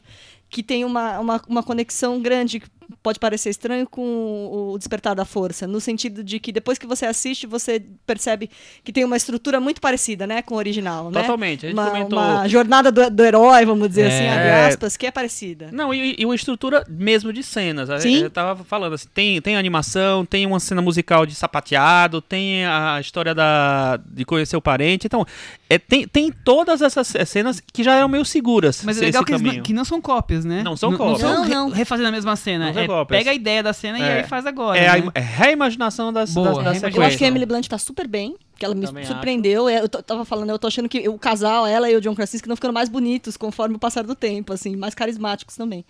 Mas não, eu não tive um encantamento, assim. Eu senti um momento ali, assim, essa coisa muita, uma coisa meio técnica e tal. Pra mim faltou um pouco de encantamento e talvez um pouco de mais carisma com as crianças, talvez, não sei. Tem As- falta, as falta um brilhinho pra as mim. crianças eu me muito- Eu acho que tem muitas virtudes o filme. mas- Tem. É, e, e é, novamente, é que eu, que, eu, o que eu falei, Cris, é que o, o original eu consigo admirar, mas eu não consigo gostar, porque eu, quando eu vi, eu tava numa idade que eu detestava musicais, enfim. Então, nesse eu admiro. Eu acho que tecnicamente ele, ele resolve bem, mas de, de uma maneira que eu, eu fico sempre me perguntando onde, onde você quer chegar com isso? Né? Onde você, pra onde você quer me levar? Um filme que é tão reverente ao original e não vai, não parece que não avança na- no original, né? Parece que ele tá sempre preso dentro do, da memória e da saudade do Eu acho que original. quando ele tenta avançar, ele, ele que- não, não se dá bem. Mas ele tem. Ele eu tenta acho avançar? que essa, essa questão de, de dar mais ritmo, de dar cenas de ação, eu acho que isso prejudica. Mas tem um pouco disso no original também, Michel. Tem, mas acho que hoje, hoje é uma, uma coisa assim, todo filme que é uma coisa antiga vem pra modernidade, você tem que dar mais velocidade, você tem que dar mais ação. ah, Como se as crianças hoje em dia não pudessem ver nada que não tivesse um, claro, um momento clipe de. de Mas, mas você, mas você acha que esse filme vai, vai pegar criança? Porque eu vi o filme e o trailer anterior, imediatamente anterior, foi do Ralph novo, o Wi-Fi Ralph. A diferença de ritmo é brutal. Ah, parecia, Wi-Fi que, é- parecia que tava começando. É já no alucinante, né? trailer, Parecia né? que tava começando um filme dos anos 60, quando, quando Mary Poppins começou. É Outra porque- coisa, totalmente diferente, não é o mesmo ritmo, não tem nada a ver. E as crianças hoje estão na sintonia do Wi-Fi Ralph, eu acho. É, e não é- do Mary Poppins. É curioso, eu tava ouvindo hoje um, um podcast, era. Eu não lembro que país, que, não, não- aliás, não lembro que podcast que Turquia. é. Não, não. eu acho que era o podcast da, de uma entrevista com a Greta, a Greta do Lady Bird. Na Greta época Gerwig. Greta Gerwig, nunca fez Lady Bird. E ela tava comentando que tem um cinema perto da casa dela, ela mora em Nova York, que passa todo sábado, domingo, 11 da manhã, uma sessão de filmes do Chaplin. E que as crianças vá, vão e amam, se divertem, gargar... Sabe? Então, assim, eu acho que É, pode ser. que tem filmes e filmes que conseguem atrair o público novo, o jovem. Não precisa disso. Mas é, tô falando de Chaplin, Essas claro, crianças né? é tudo filho de hipster, gente. É, eu já- eu já imaginei- Salles em Paris, É, 1968. eu já imaginei Portland, Pinheiros, Não, alguma coisa. Você acha? Mas bem. o. Um, um- um cinema que é frequentado pela Greta Gerwig, você acha que vai estar a criança lá... Mas, Michel, Vila va- vamos. Madalena de Nova York. Vou, vou te de dar Deus. então outro, vou te dar outro Outro dado. Village. É, as letras das músicas eu achei tão complexas. Em alguns momentos eu queria ter voltado algumas frases. Eu, gente, que construção é essa? Criança, coitada, não entendeu Ah, nada. que é simples, é supercalifragilisticexpialidocious. Tá bom, sério. É isso, tá bom. Enfim, eu acho que é um filme fora do, do, do tempo e de qualquer tempo. Muito, muito diferente de, de tudo, tudo que aconteceu. É, é, o interessante é que ele tá indo bem de bilheteria, né? Tá fazendo até um certo Eu não sucesso. sei Tá pa- acho que passou de 200 milhões É, já. No, no mundo, sério? No mundo não é tudo isso, mas também não é um, um fracasso, né? É, E Metavaranda? Quem tem a palavra continua. Vai, Thiago. eu vou dar nota 5, então. Eu acho o, o filme me agrada tecnicamente. É interessante. Isso Você que acha eu ele tão bom quanto o Bird isso, Box? é isso, isso, né? é. Não, o Bird Box foi, foi, foi pior. É, mas O- teve o cinco. Chi- Ele o deu quatro não, foi quatro. Quatro, é O- verdade. Cinco foi a gente. É. O que o Chico falou de que acharam interessante o projeto e não saber tanto assim, talvez por quê, mas é porque eu acho que é um filme diferente. Ele tá meio fora do, Ele tá, do, ele é do fora da momento, casinha né? e tal. Que bom que, temos filmes fora da casinha, né? E É. Até Não, pra, pra, pra mim, não, assim. pra mim, espe- especificamente, não funcionou. Eu, eu vi com um distanciamento enorme, enfim, não me emocionou. eu- as músicas pra mim não são memoráveis, tirando a Triple Little Light Fantastic, que eu acho que é boa. As Aê. outras, os momentos mais sentimentais eu acho tão forçados, Ah, muito as clichê, criancinhas cantando. muito clichê. Ah, a criancinha cantando, o George cantando. É lindo, maravilhoso, incrível. Eu A gosto da é participação boa. do Dick Van Dyke. Eu ia Ah, falar isso não agora, eu ia chamar o? Chico pra falar disso. Mas- Não pode deixar de falar. Fala. Tá, então você- Não, não vocês vão fala. falar sobre Dick Van Dyke. O Chico já. vai falar sobre Dick É Van que eu Dyke. ia só emendar Quem é dizendo Dick que, eu, que eu Dyke? também gostei do, do Lin-Manuel Miranda no filme Ah, e que eu não foi achei não tão gostou. bom. E foi, foi o personagem que eu mais gostei. Sério? Eu queria mais desse personagem. Tanto que a cena dele sozinho lá fazendo acendendo as lamparinas, eu acho muito boa aquela cena Ó, musical. Vou contar um negócio pra E você. eu acho que- ele bem, eu acho ele bom. Acho que ele tem um carisma ali que esse filme aproveita Eu bem. acho ele bem chato. Você acha? Eu também Eu achei bem acho. chato. Mas o que eu ia falar é o Eu voto a seguinte, favor, eu gosto do, do Lin-Manuel Miranda. Então estamos dois a dois aqui, ele Manuel ficou na varanda. Mas enfim, é, eu como eu, eu revi só depois o Mary Poppins, eu não lembrava direito do. Eu, durante mais. me- Acho que metade do filme, eu fiquei achando que o personagem do Lin-Manuel Miranda era o personagem do Dick Van Dyke. E aí não fazia sentido na minha cabeça, porque ele não envelheceu e eh, todo mundo envelheceu, menos a Mary Poppins. Então ele também é mágico, também não sei o que. Não, aí depois eu entendi que era um outro personagem. É, enfim, na- quando aparece o Dick Van Dyke mesmo lá no filme, no final, assim, eu achei incrível, eu achei maravilhoso, assim. E o filme, ele não faz, ele, como é que chama? Não faz questão de, es- de esconder que ele tá fazendo, tá Uma trazendo... os- homenagem um- a- a- não, em, em vários momentos ele, tra ele tem o capitão lá saltando o negócio e tal. Ele no final ele, ele traz a Angela Lansbury pra dar uma um era um papel que seria da Julie Andrews, né, que ela terminou no- dizendo não não vou fazer porque esse é o espetáculo da Emily, eu não vou quero me meter nisso. E aí e foi fazer Aquaman. E aí Nossa, bem lembrado, hein, é verdade. A gente comentou no Aquaman. Ela fez o Aquaman. monstro lá do Aquaman, a voz do monstro. Então eu achei incrível quando ele vem. Eu não, ima- não imaginava que ele viria. Eu, nem, eu tava na dúvida se ele tava vivo ou não. E aí ele vem e dá um show. Ele dá um show ali. Achei maravilhoso. Ele foi no Globo de Ouro lá e, enfim, ele tá com 93 anos. É, 93 Agora, anos. teve um efe- efeito especialzinho pra aquela Ah, cena? certeza, porque ele não, não faz aqueles movimentos ali com 93 anos nessa fase, viu? Eu acho que o que ele faz em cima da mesa, tudo bem, mas até pra chegar em cima da É, mesa, eu acho que, acho que teve, teve, um milagrinho, aí, um né? milagrinho tecnológico. Voou, então, não sei, enfim. Metavarana, Chico. Eu vou dar 6,5. 6,5. Cris, e você? Cinco também. Eu também vou dar nota 5. Tristeza vocês, cara. Com, com isso, ele. Só, só uma pergunta, Michel. Pro original você daria quanto? 7. Mas você disse que eu tinha adorado, que era um clássico. Não, qual é a sete. surpresa aí que 7 é adorado do Michel? Que surpresa é essa? Não é Eu tava, nota, tava esperando um 9. não é uma nota muito boa? É, é. enfim. Talvez um 7,5, por Tá. ali, por ali. 54 do Metavaranda e o retorno de Mary Poppins está aqui pendurado pelo guarda-chuva. Ah, eu sabia o que guarda-chuva que falar. trouxe Chris Lume para o episódio. Aê. Vamos pro próximo assunto. Vamos pro próximo assunto. Perspectivas de 2019 do cinema. Gente, o que, que tá bombando aí, esperando chegar? Acho que a primeira expectativa grande é o vidro, né? O Glass do M. Night Shyamalan, que tem alguém na varanda que já viu, Thiago Pois é. Faria. Você- Você vê como a varanda tá Alguém sempre à frente do, viu do que- tempo, né? Não vai contar muita coisa porque nós vamos falar sobre o filme quando estrear, né? Chico Firma. Chico, É que isso, eu queria não posso saber. falar nada. Você- Agora Não você pode nada. Tá liberado. Caiu o embargo. Caiu o embargo. Não, o embargo caiu, mas assim eu não quero falar sobre esse filme. Segura, Mas, Chico- segura. Mas os- é isso? É um dos filmes mais aguardados do É ano? tudo isso mesmo. Eu vou falar um negócio muito sério pra vocês. É o Diga. seguinte, assim. Minha relação com M. Night.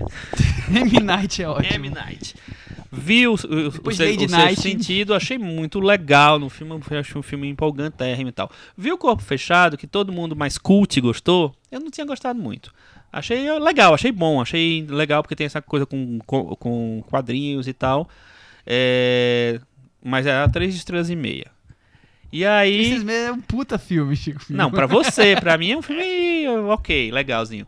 Aí, o que aconteceu? Vi a Vila, detestei, não gostei da Vila, não gostei mesmo. E tal, revi a Vila, gostei da Vila. Aí, ele fez o quê? A Dama na Água. Ah, uma obra-prima do Não cinema. é seu filme da vida. É um filme que eu amo, adoro cada milímetro daquele filme e as pessoas. E achei. Eu vi também numa sessão para imprensa, escrevi um texto assim, super apaixonado pelo filme, as pessoas detestaram o filme. Então, a minha palavra não serve para nada, por isso não vou falar sobre Mas Vila. ela absurdo. reapareceu Ah, agora no Globo de isso? Ouro, né? A Dama da Água tava lá no Globo de Ouro. Ah, verdade, é. verdade. Que A absurdo. Os daminha ouvintes da estão água. aqui ouvindo você toda semana Mas, sua Chico, palavra não vale pra nada. Não, eu Chico fiquei, eu fiquei muito. é, gostei bastante do filme. Revi o Corpo Fechado e gostei muito do Corpo Fechado. é, nessa revisão, assim, é um filme que acompanha muito esse, esse, essa negociação do filme com os quadrinhos. Então, o tempo inteiro, até é, às vezes é meio, é meio excessivo a maneira como ele tenta linkar tudo com quadrinhos. É, mas ao mesmo tempo eu acho que ele tem uma defesa dessa coisa da fantasia, do espírito que eu vi realmente na Dama da Água. Então acho que nisso ele se aproxima bastante da, na- da na- Dama na Água. É, mas é isso, eu acho que o, o elenco tá maravilhoso, achei muito bom todos, inclusive os coadjuvantes que surgiram nesse filme, né, tal, que tem cenas pequenas, gostei demais. E tem uma coisa que eu achei sensacional, o menino que faz o, o filho dele no corpo fechado tá de volta 19 anos depois. É, com- no mesmo papel. E a, e a mãe do, do Samuel Jackson, no primeiro filme, também está de volta no mesmo papel com, sei lá, um, um milhão de anos. Muito bem. É, mas assim, é um filme que eu acho que ele vai. go- As pessoas que gostam do, do Corpo Fechado e gostam do Fragmentado, Fragmentado, devem. Acho que elas vão, vão gostar vai também. dar certo. Mas. Mas segura, palavra segura não é que nós, essa, nós não, vamos, fa nós vamos falar palavra- Não, você não, você não, não era essa sua, não é isso que você achou. Não, a minha palavra não dá pra ser levada a sério porque eu gosto ah, tá, entendi. Mais sobre o filme daqui a algumas semanas quando ele estrear. Glass foi o primeiro. E aí, Thiago? O que você destaca pra este ano? Você já falou do- dos filmes da Disney aí, Dumbo, que é do... Mas ele não destaca. É, Ah, a gente é, tem é um destaque, né? É do nosso queridíssimo E- esse, é- esse é um ano com Tim- esse é um ano de Tim Disney. Burton. Esse é um Tim ano de Burton. Disney, né? Disney tem muitos lançamentos previstos. Eu acho que até vai ter meio que uma, uma overdose de lançamentos. Como vamos esse pro- ano, né? É, como, como esse ano. V- vamos para filmes um pouco mais é, Itaú, Reserva, Circuito Ok, você Varanda. quer falar primeiro o Circuito Varanda, É, vamos lá. é, enfim, um que me chamou a atenção quando eu tava pesquisando é que esse ano tem um novo do Bong Joon-ho, o diretor Ah, é. sul-coreano, chama Parasite, Parasita, e é o filme que ele volta pra Coreia do Sul pra fazer algo muito parecido em tese com O Hospedeiro, que é um filme que eu adoro. Então, Eu já tô adoro com também. expectativas Na altíssimas lua. pra esse. É, e eu vi que é uma história de duas famílias que se espelham, né? Só que elas estão em mundos diferentes. O negócio me pegou já total pela sinopse. já ganhou, já É, tá na varanda. Já é, pra mim, um dos top 5 do ano. E você, Michel? Eu vou fazer uma homenagem ao nosso ouvinte Henrique Miura e vou citar o filme do James Gray, né? Ed Astra, que tá aí aguardadíssimo. Agora explique por que é uma homenagem ao Henrique Porque o Henrique Miura fala que, que nós gostamos só do James Gray, todos os filmes do James Gray são os melhores do mundo, e nem é verdade isso, mas. Que a gente nem achou tão bom assim o Z, né? Exatamente. É. Mas, mas esse é o Henrique Miura, né? E a gente É. provoca ele assim mesmo. Mas esse eu Mas tô também, tô é um mega... filme que, que tá todo mundo esperando, com Brad Pitt, Tommy Lee Jones, Don Sunderland. Vamos aguardar. Esperamos que ele vá pra Cannes, né? Mas não temos certeza. Vamos Cris, você tem algum destaque pra, pra este ano que vem aí? Star Wars. Ah. a volta do Ah, Chip Halo, muito vai. aguardada. Só A em volta de dezembro. quem? Do Chip Halo. O que, que é Estamos isso? aguardando, Ah, né? Rei Rei a e Ray. Kylo Ren. Ah! E dirigido pelo J.J. Abrams, de novo, Não é? né? Opa, a volta voltou. do J.J. Abrams pra, Que pra pena, como diretor né? da franquia. Cris, esse ano a gente tem de Jarvis, até. A gente tem até filme do Dalton Neb, é isso? Tem, vai ter filme do Dalton Neb. Dalton Neb deve ser só no segundo semestre, acho. Mas tem filme do Dalton Neb também. E acho que você deve ter falado, Vingadores Ultimato também. Não, começamos agora. Vingador do Ultimato. Ah, outro dos Vingadores mais Ultimato, aguardados. Eu estou alucinado para ver. Estou eu também quero alucinado, ah, alucinadamente ver Capitão Marvel, né? Mas tudo bem. É, não- lá, é, o momento são- agora é de coisa. Vocês são quadrinhos, vai. O que, que mais tem de, quadri- de quadrinhos, histórias de, De super-heróis? Não quadrinhos, super-heróis. De quadrinhos. Não, super-heróis. que mais tem? Vingadores, de grande expectativa que Eu acho que é esperamos. Vingadores e Capitão Marvel, né? São os São, dois. são os principais. Tem um Godzilla assim. aí pingando. Tem um né? Godzilla que, que parece ser bem interessante, com a Millie Bobby Brown. Com a Sally Hawkins. É, Sally Hawkins. É um grande elenco, na verdade, assim. Tem, mais um John Wick. Homem-Aranha. Tem É, mais o John Wick. Tem mais 3. um John Wick que eu estou ah, também alucinado pra ver, porque John Wick, inclusive eu tenho um Funko do John Wick agora. Muito bem. É, voltando um pouco pro, pro quem gosta de coisa um pouco mais cool, tem Quentin Tarantino com Era Uma Vez em Hollywood. É um filme sobre a família. Sobre a Manson, família Manson, né? né? É. Sobre- Enfim. Ele diz que não é exatamente sobre os crimes do, de Charles Manson, mas é sobre toda, todo, tudo que acontecia ao redor disso. Deve ser um, um- um vício inerente do, do Tarantino, talvez? Eu tô achando, hein? É um bastante Olha, se inglório. cuida? Paul Thomas Anderson. Vamos Sei, aguardar, vamos aguardar. E Quem mais, Chico Vai, Firma? e vai, que vai ter Brad Pitt e Leonardo DiCaprio, é isso? Já, já temos Brad Pitt como favorito pra ser o brilho do ano? Já tem É, ele tá segundo no que nós falando. também, né? É, tem um filme que eu tô empolgado pra ver também, que é o filme novo do Josh e do Benny Safdie, que se chama Uncut Gems, que é um filme de crime tá, em Nova York. Tem o Adam Sandler e o Lake T. Stanfield, que é o ator do que fez o Corra, faz aquele cara que é meio Ztan no Corra. e aí e que tá também no Sorry to Bother You. Então, como o Bom Comportamento foi um filme que eu amei, adorei, foi meu filme do ano, se não fosse Twin Peaks, naquele ano. Então tô muito afim de ver o filme novo deles. Falando nisso, tem um filme que a gente já até lançou na- no Facebook o trailer dele, porque promete muito, né, Thiago? É o novo do Jordan Peele, diretor do Exatamente. Corra. Us. Que chama. Ah, esse já, já tá, na, tá na boca do povo, né, Michel? É, acho que é- mundo acho que é o março que trailer, estreia, né? Ele já falou muito sobre o filme. Vai, vai abrir o festival South by Southwest.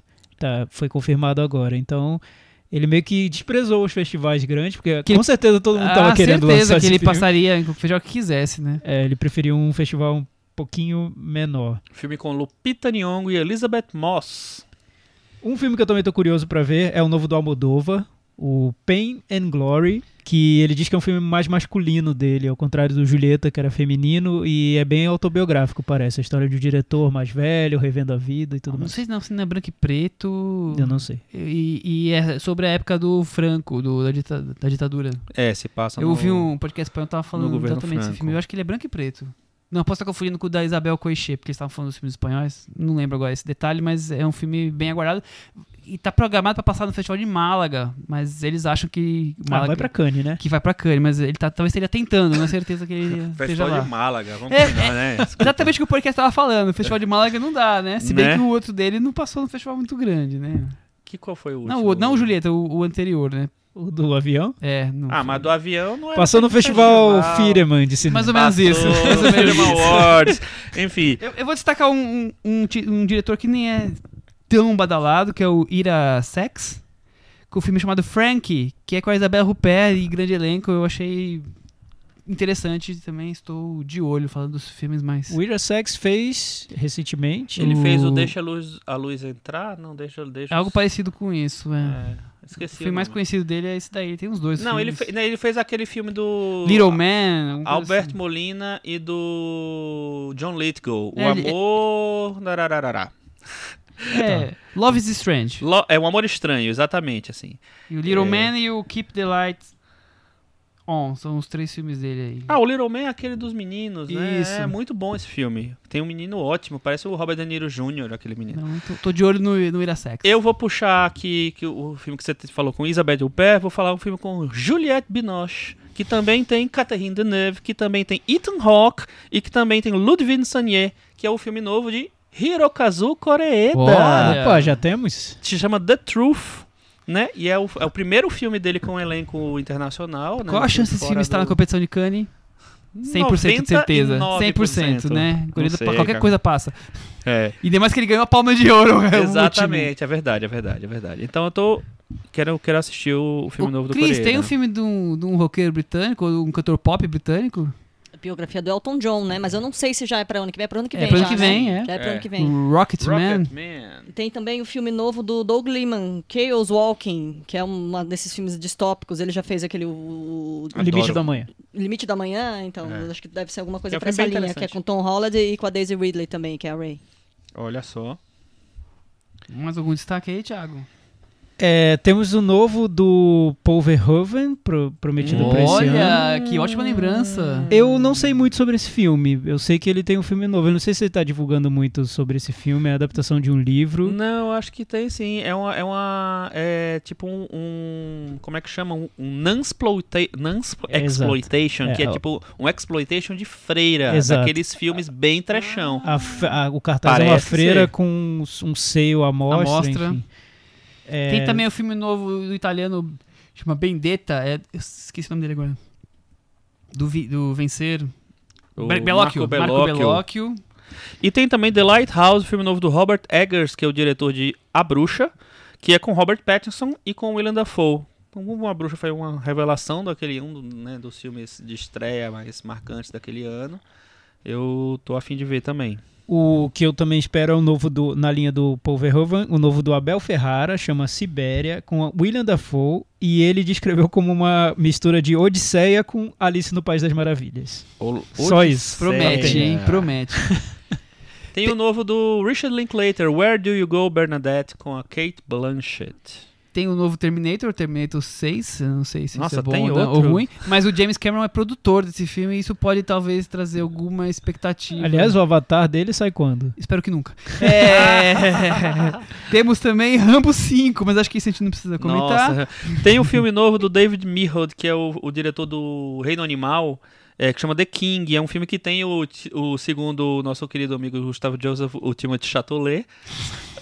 E tem o Joel Edgerton, o Robert Pattinson de novo, Ben Mendelsohn, que também tá lá no, no, no, é, Reino Animal. E a Lily Rose Depp, filha do nosso querido Johnny Depp. Grande elenco? Maravilha. É... E o novo filme da Kelly Reichardt, que se chama First Cow, a primeira vaca. Esse, acho, acho que esse, esse promete.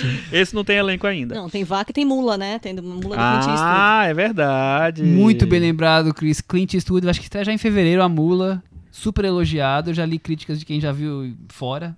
E gostaram super muito. elogiado e super esnobado pelas premiações, To- né? totalmente, Ninguém é. quer saber do filme do Clint Eastwood, por incrível que pareça, porque ele sempre aparece ali na- nas premiações. Olha, lembre- lembre-se né? que o, o- aconteceu com o American Sniper, aconteceu com o Carlos de Ojima, todo mundo ignorando, ignorando, porque também ele lança bem no final do- da competição mesmo, né? Da, da temporada, e os dois indicados a Oscar de melhor Tá filme. querendo dizer que a mula tem alguma. Não dê esperança pra quem sempre é fã. tem, Clint Eastwood ou, sempre tem. no Mi- ou talvez Trem para Paris, né? Que é um filme do ano passado, oficialmente. Mas aí já passou, né? Já viu. Já viu. Olha, tem um É. filme que vai juntar um elenco bem interessante. Saoirse Ronan, Timothée Chalamet, Chalamet de novo, Florence Pugh da- do, do como é o nome daquele filme? Lady Macbeth, é, a Laura Dern e a Meryl Streep. E é um filme novo da Greta Gerwig, que é uma adaptação de Adoráveis Mulheres. Vai chamar uma vez. Little Woman, né? Igual é o anterior. O original é.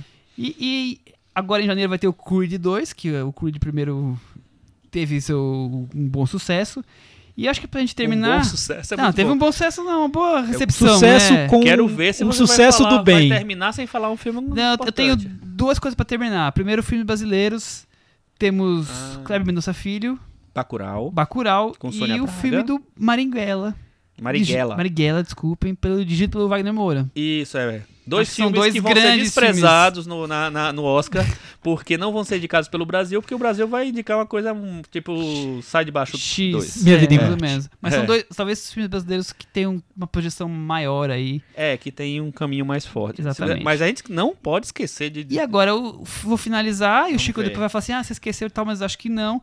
The Irishman, Ah! Martin Scorsese, Netflix. Ufa, hein, Robert Michel? De Niro, Al Pacino, é, Harvey Keitel, Joe Pesci e Anna Paquin. Ah? O ano promete, Cris? Ah, promete. Senti muita força daí, da É, Cris. eu acho- Não empolgou Não, tanto, não. Enfim, vamos ter temporada nova do The Crown, né, Cris? Não é? É, Ah, promete, é. promete. Com a Olivia Colman. Como Olivia Colman. Não, e, e vai ter o filme do Sai de Baixo e tal. Ah, e, O filme da Turma da Mônica. É, o Michel esqueceu ouro. vários Ah, filmes não, do mas o Pikachu. Da Mônica, É, eu acho que vai ser Pikachu. interessante. Tem o Tem o Pikachu. Como Treinar o Seu Dragão do... É, Três, três. você esqueceu de duas. Você Tem Toy esqueceu... Story 4. Você fica lembrando de Scorsese, esqueceu de duas continuações muito importantes, que é Jumanji 2 e A Morte Tá de Parabéns 2. É o momento descambou Ah. a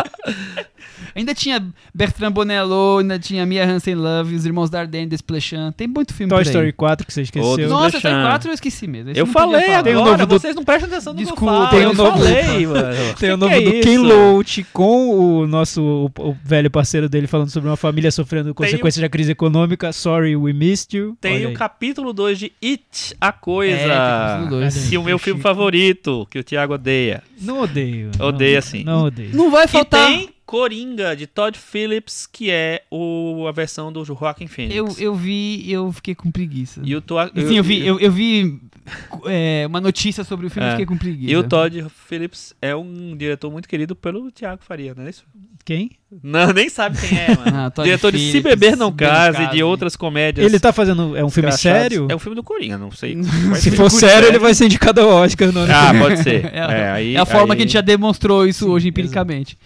É, vamos então. Empiricamente. Vocês gostaram, né? arrasou, nós vamos batizar o, o nosso momento puxadinho da varanda, Cris. A Muito Cris nem sabia. Ela Varanda. descobriu A Cris chegou de agora. guarda-chuva Descobriu agora. durante, não sabe que tem um Antes, puxadinho a- no, da no, varanda. no, no governo anterior, era, era recomendações. Agora mudou completamente Mudou e virou conceito. puxadinho da varanda. Aonde Mudou tudo. A, varanda, a varanda tá em obras e vai crescer em 2020. Que é onde a gente joga o entulho é isso? E é um As momento tralhas. onde a gente Que que é isso? faz de tudo um pouco. Tá. É o quartinho É- da bagunça. É o quarto da bagunça. Boa, Então a gente recomenda, a o gente repercute, a gente fala o que você quiser. Tiago Faria, você tem alguma coisa pra trazer pro puxadinho da varanda Vai dizer que hoje? não tem. No primeiro puxadinho ele não tem Não nada. comece fazendo essa vergonha. Eu acho que, atendendo a- aos pedidos de alguns ouvintes, varandeiros, Nossa, a gente tem que falar sério? algo sobre Black Mirror, Ixi. né, Michel? Eu, eu achei que eu ia escapar disso hoje. Mentira, não achei não. Tava anotado como subpauta, Ah, digamos você tava assim. tão bem aí Não, atuando. Eu, eu sou sempre sincero. Então, Black a, Mirror, a Cris amou Black Benders. Mirror, Ah, né? a Cris viu também. Eu Olha vi, que eu vi. Vamos lá, vamos Temos calma. mais uma pessoa pra, Vamos pra calma. nossa roda. É o primeiro filme da- do Black Mirror. É, foi considerado um, um filme que É. tem entre uma hora e meia e cinco Sempre é um horas. filme, É, né? Mas ok. E tem, vamos tem lá. episódio com uma hora e meia também. Aquele episódio da abelha, acho que tem uma hora É, e eu, vinte. eu li por aí. O que- especial de Natal lá com o John Hamm também tem um tem uma hora e pouco. Por aí, é. Enfim, mas, mas eles estão vendendo como um, o Vendendo primeiro o longa-metragem. longa-metragem, exatamente. Bem. E aí, Black Mirror, Chris, com toda essa coisa interativa, então. O que- explica Netflix- pra gente o que é, explicar. co- Como se ninguém tivesse assistido Isso, ainda, né? exato. Todos já estão careca de saber.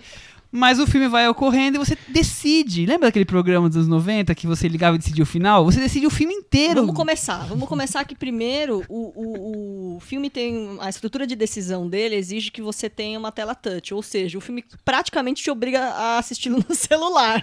De alguma forma. Num iPad, ok, talvez. É, eu vi, Mas no, vi assim, no tablet. Numa tela que Pode- provavelmente não pode vai ser na uma te- tela na- de TV. Nas TVs smart também, que É, o controle. Mas, é, vamos mas lá, não é todo né? mundo. É, não vai, não, não dá, né? Porque ficar com a TV Smart lá com o controle, lá tentando mirar e o negócio caindo 10 segundos, ah, não sei o que, quando você viu, Ele o- come o qual cara cereal? decidiu por você. É, não dá. É, le- lembra muito dos livrinhos que eu lia quando eu tinha uns 11, 12 anos, que você ia decidindo o rumo da história. Como tem um livro que aparece lá. É, né, o um- livro Bandersnatch. É, tinha uma- teve uma grande, época assim. que isso virou moda, É, tinha várias histórias. que você descobria no final, É, tinha algumas é. coisas assim. Então, e aí? E aí você vai escolhendo, Cris, o caminho. Você quer comer cereal é, com chocolate ou com açúcar? Com morango ou com manga? E aí? E o que, que tem de bom nisso no filme? Não, aí você vai indo, você vai indo, e aí você vai voltando, você vai voltando. Então a sensação é que você tá lá sendo feito de trouxa e que você não tá escolhendo nada. Que horror, Cris. Você não se sentiu um idiota, como o Faustão falou essa semana? Não. Que Não. bom, que bom. Porque eu me senti um otário lá, voltando pro mesmo lugar toda hora. Tá bom. Começando então pela parte técnica do filme, que eu achei. Eu me surpreendeu, porque eu achei muito, muito, como diria o Silvio Santos, muito bem, muito bem bolado, né? Muito bem bolado, porque Muito bem bolado, porque trava, você não- boa não internet trava, não a coisa trava. vai, tipo, você faz É. e o cara já. Exato. Você- Tem uma surpresinha, você- no sentido de, né? É surpreendente você clicar no botão e o cara já fazer Exato, o que você porque pediu. você não, Sim. você não vê um corte na, na cena Isso, de isso, acordo não com é a sua que opção. carrega, de repente carrega uma outra é, não, opção. não vem, não vem é um uma sinalzinho de que tá carregando. assim, isso é verdade. É é, eles criaram uma tecnologia ali que, que deixa tudo muito coeso. Isso, isso, isso me impressionou, sinceramente. Eu vi e falei, ó, a tecnologia. Isso, Tecnologia isso é é, legal. muito Black Mirror. O que eu falei foi, isso é muito Black Mirror. A tecnologia é legal. Escolher o cereal dele é legal? tá, Michel, você já tá indo pro, pra depois. É a primeira escolha. Você tá à frente do seu É a tempo. primeira escolha. Vamos do filme, primeiro é cereal. vamos nos deslumbrar. É importante saber essas coisas. Vamos açúcar. nos deslumbrar com a parte tecnológica Tudo bem, da tudo coisa. bem, vamos lá. Eles cons- ele consegue fazer um, um livrozinho do estilo que o personagem do, do, do Está episódio lendo. tá criando. Na verdade, ele leu um livro que tem vários, vários, vários, várias opções de desenrolar da história e ele vai fazer um videogame a partir desse livro. A trama, a trama é, é essa.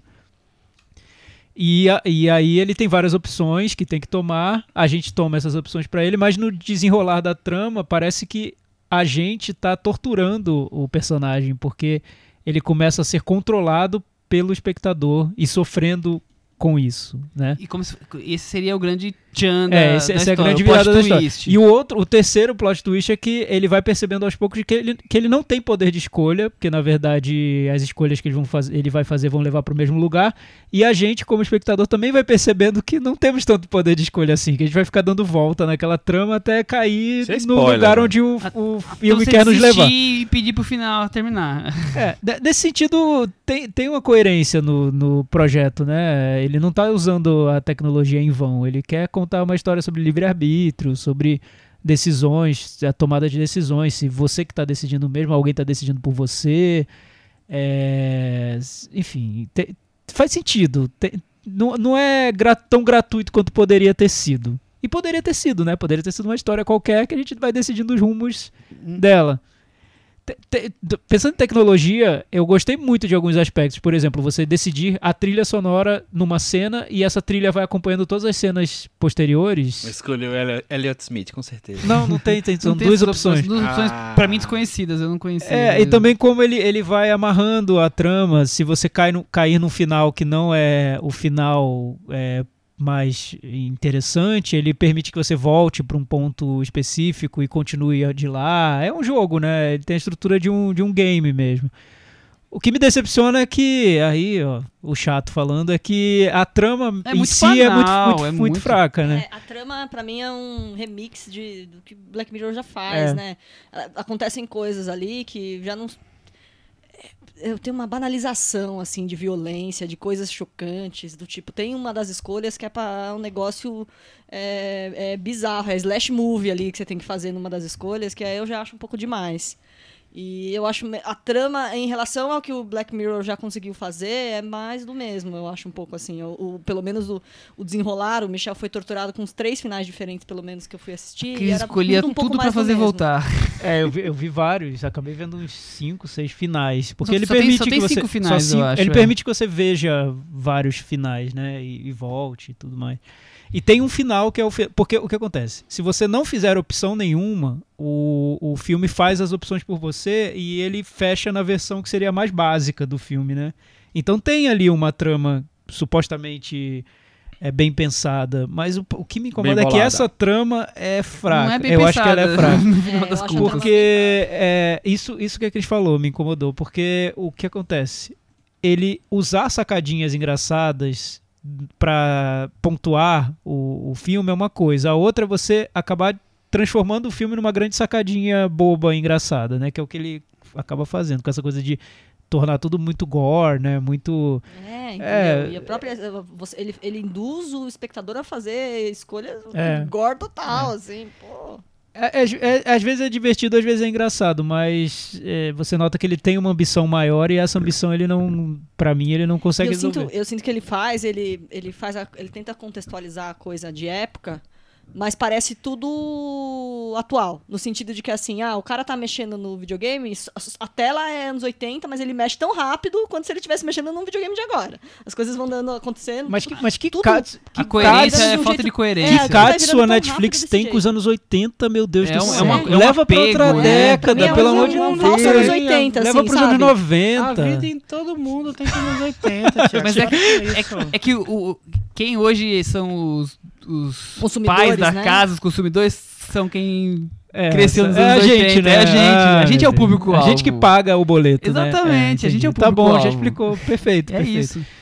Mas assim, eu, eu achei a questão tecnológica interessante, mas ao mesmo tempo reciclando uma ideia que já usamos nos anos 90 com Você Decide e que, que já era uma... Você já, derrubou o projeto. Pra mim, você- não você tinha vetaria. esse projeto. Tá bom. Você decide. É, não, o legal Porque, é a é- ousadia mesmo, né? De tentar fazer, criar um produto E ah, e se- mas, mas se você tivesse, sei lá, duas, três escolhas ao longo do filme e, e fosse pra caminhos totalmente diferentes, não é isso. Você tem umas 30 escolhas. Escolhas que algumas delas são muito banais, que não servem pra nada, a não ser o fetiche de estar escolhendo alguma coisa. Então, é tipo, você transforma a ideia em uma a banalidade da ideia.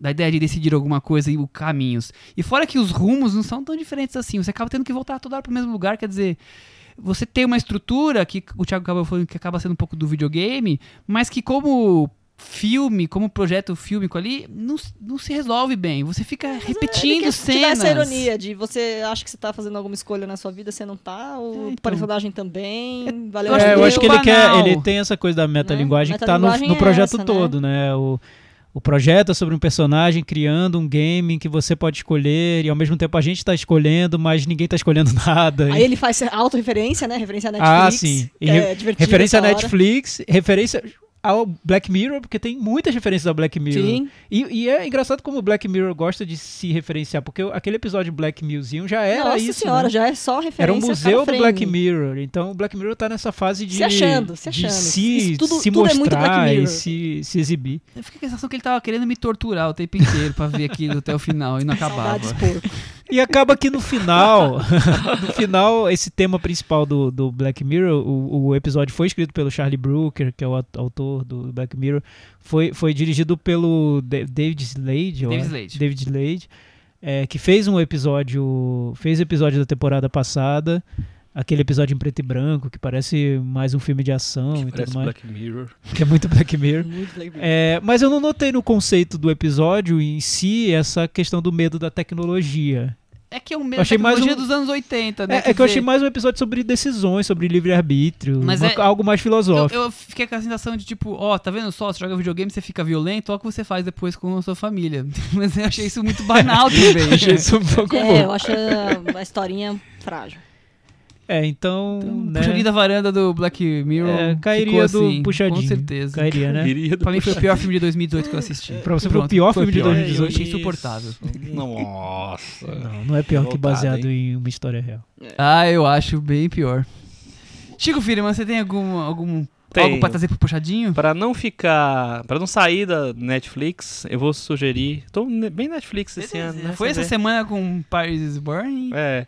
Vou, vou sugerir um filme que entrou recentemente, não sei exatamente quando, mas faz pouco tempo, tá no Adicionados recentemente ainda. Que chama Crianças Lobo. É uma animação. É, esqueci o nome do diretor. Olha pra mim aí, Michel. Crianças Lobo. É uma animação que eu vi há alguns anos, é de 2012, e eu acho uma das 10 melhores animações que eu já vi na minha vida. Eu acho Sério, um, Chico? um filme maravilhoso. Pra mim é um tipo. Nossa, que bom, vou ver. Talvez o grande filme do 2012 seja esse. Acho um, um filme incrível. E ele tá na Netflix, né? Então dá pra assistir lá. Entrou, entrou uma lista de animações japonesas que não são do, dos nomes de sempre, Aham. bem grande recentemente. É, não, mas esse é um diretor famoso. Deixa eu. Esse é o. Mamoru Hosoda. Isso, o Mamoru Soda. Ele, que ele, tem, ele tem várias animações conhecidas. É, eu assim. assisti o, Rap- o Rapaz e o Monstro esses Isso, que dias eu acho por, que é um dos últimos. por conta dessa leva que teve É, mesmo. E o. Guerras de Verão entrou, entrou Origem, Espírito do Passado, teve uma, Exato. uma série é. grande de E animações japonesas. Mas o Crianças Lobo eu acho ele ó, um, obra-prima quase, assim. Acho um filme belíssimo que fala de maternidade é, e fala de é, diferença, preconceito e tal. É um filme que me surpreendeu muito quando eu assisti. E só pra não, não ficar só num filme antigo, tem um filme muito recente que passou muito rápido nos cinemas brasileiros. eu nem sei, talvez até tenha de cartaz ainda em alguma sala. Que é Uma Noite em 12 Anos, que foi o representante do Uru- Uruguai no Oscar. Eu até Eu vi, recomendei eu vi na Netflix. É. Finalmente vi. E tá lá. E é um Achei, filme bem é digno, né?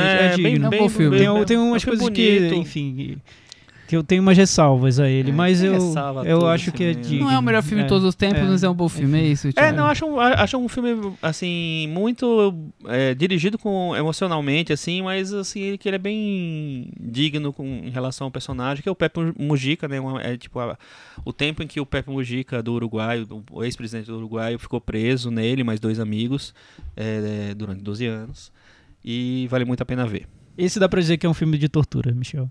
Ah, sim. Né? Com certeza. É, Com certeza. tipo mas é- Jogos Mortais. Mas não tortura o público, tortura os personagens. Acho que tortura um pouquinho Black o Mirror público, a pessoa fica, o com- público. a pessoa fica é, comparando com o Brasil. Exato. Hoje ele tortura bastante. É, tem- tem esse ponto. Vamos ao. Esse foi o puxadinho da varanda? Esse foi o puxadinho da varanda. É, e vamos agora pro, pra aquele momento?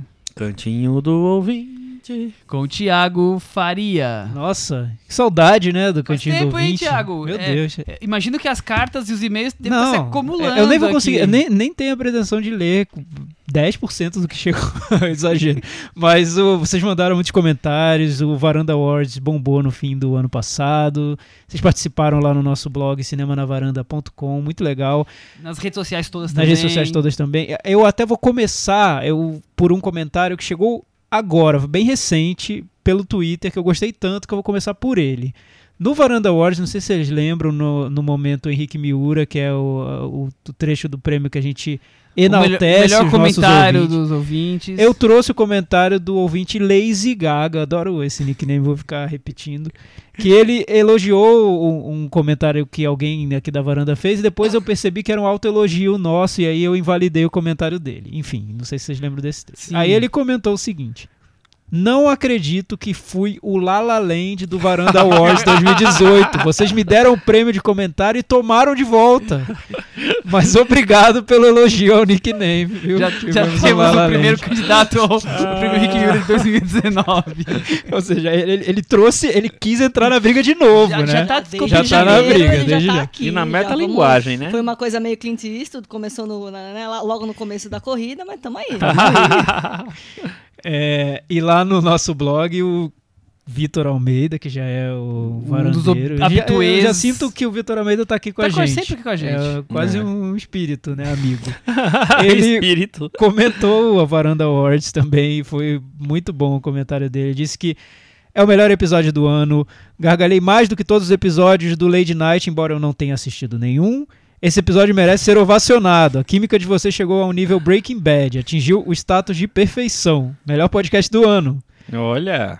Mas tem um porém. Ixi. Aquele porém. Na verdade, são alguns poréns. Vamos a eles. Número um, pelo amor de Deus.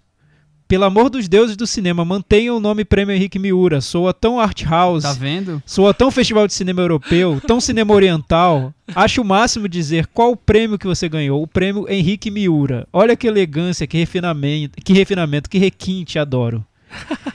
É, Nunca vamos rebatizar esse prêmio. Pode deixar. É, não, é que a gente, te- a gente ficou meio na dúvida aí no episódio passado, porque afinal de contas a gente se deu conta que o Globo de Ouro criou o prêmio Carol Burnett, né? Ela foi a primeira vencedora do, do Globo de prêmio. Ouro imitando a Carol gente. olha Burnett. isso. Não, não, então esse que é o problema. A gente não deu o primeiro prêmio Henrique Miura pro Henrique Miura. É, a gente falha. Talvez por isso É. ele tenha abandonado o nosso podcast. então Ele nunca ganhou, ele nunca ganhou esse prêmio. Entendeu? E talvez não ganhe porque o parou Globo de, de Ouro de esse ano. Expôs essa nossa falha de procedimento. Eu achei. é, é, realmente, Cris. Realmente. É, o segundo comentário do Vitor foi: Tiago, para de desacreditar o filme como não sendo do Orson Welles. Você acha mesmo que o Welles, lá na Morada do Além, iria mesmo deixar que alguém terminasse esse filme dele se o mesmo não quisesse? Acredito que talvez tivemos o primeiro caso de autopsicodireção da cinematografia mundial. O Welles mandando bem, até mesmo do outro lado da vida. Está falando sobre o outro bom. lado do vento. E no terceiro, reinventando a frase namore com alguém, namore com alguém que lhe dará todos os prêmios da vida como Michel dá para o Paul Thomas Anderson. Meu amor, isso que é um punch drunk love. Quem é Thiago com Nicolas Cage na fila do pão? Verdade, concordo plenamente com o Vitor. Aí ele pediu um prêmio pro conjunto da obra pro Carlos Lira, realmente injustiçado. Sempre tem que ser comentado, Carlos Lira.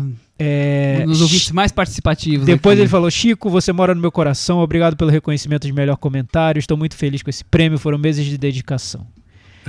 É, e no- o, o número 6 é. O ano em que a varanda reconheceu a prima Netflix, nem vou opinar, só digo o mundo gira e gira mesmo. Por fim, excelente 2019 para todos. E depois ele mandou o top 10 dele, só porque é um é um ouvinte VIP, né? Tá lá pagando a- o boleto dele Todo mês. todo mês.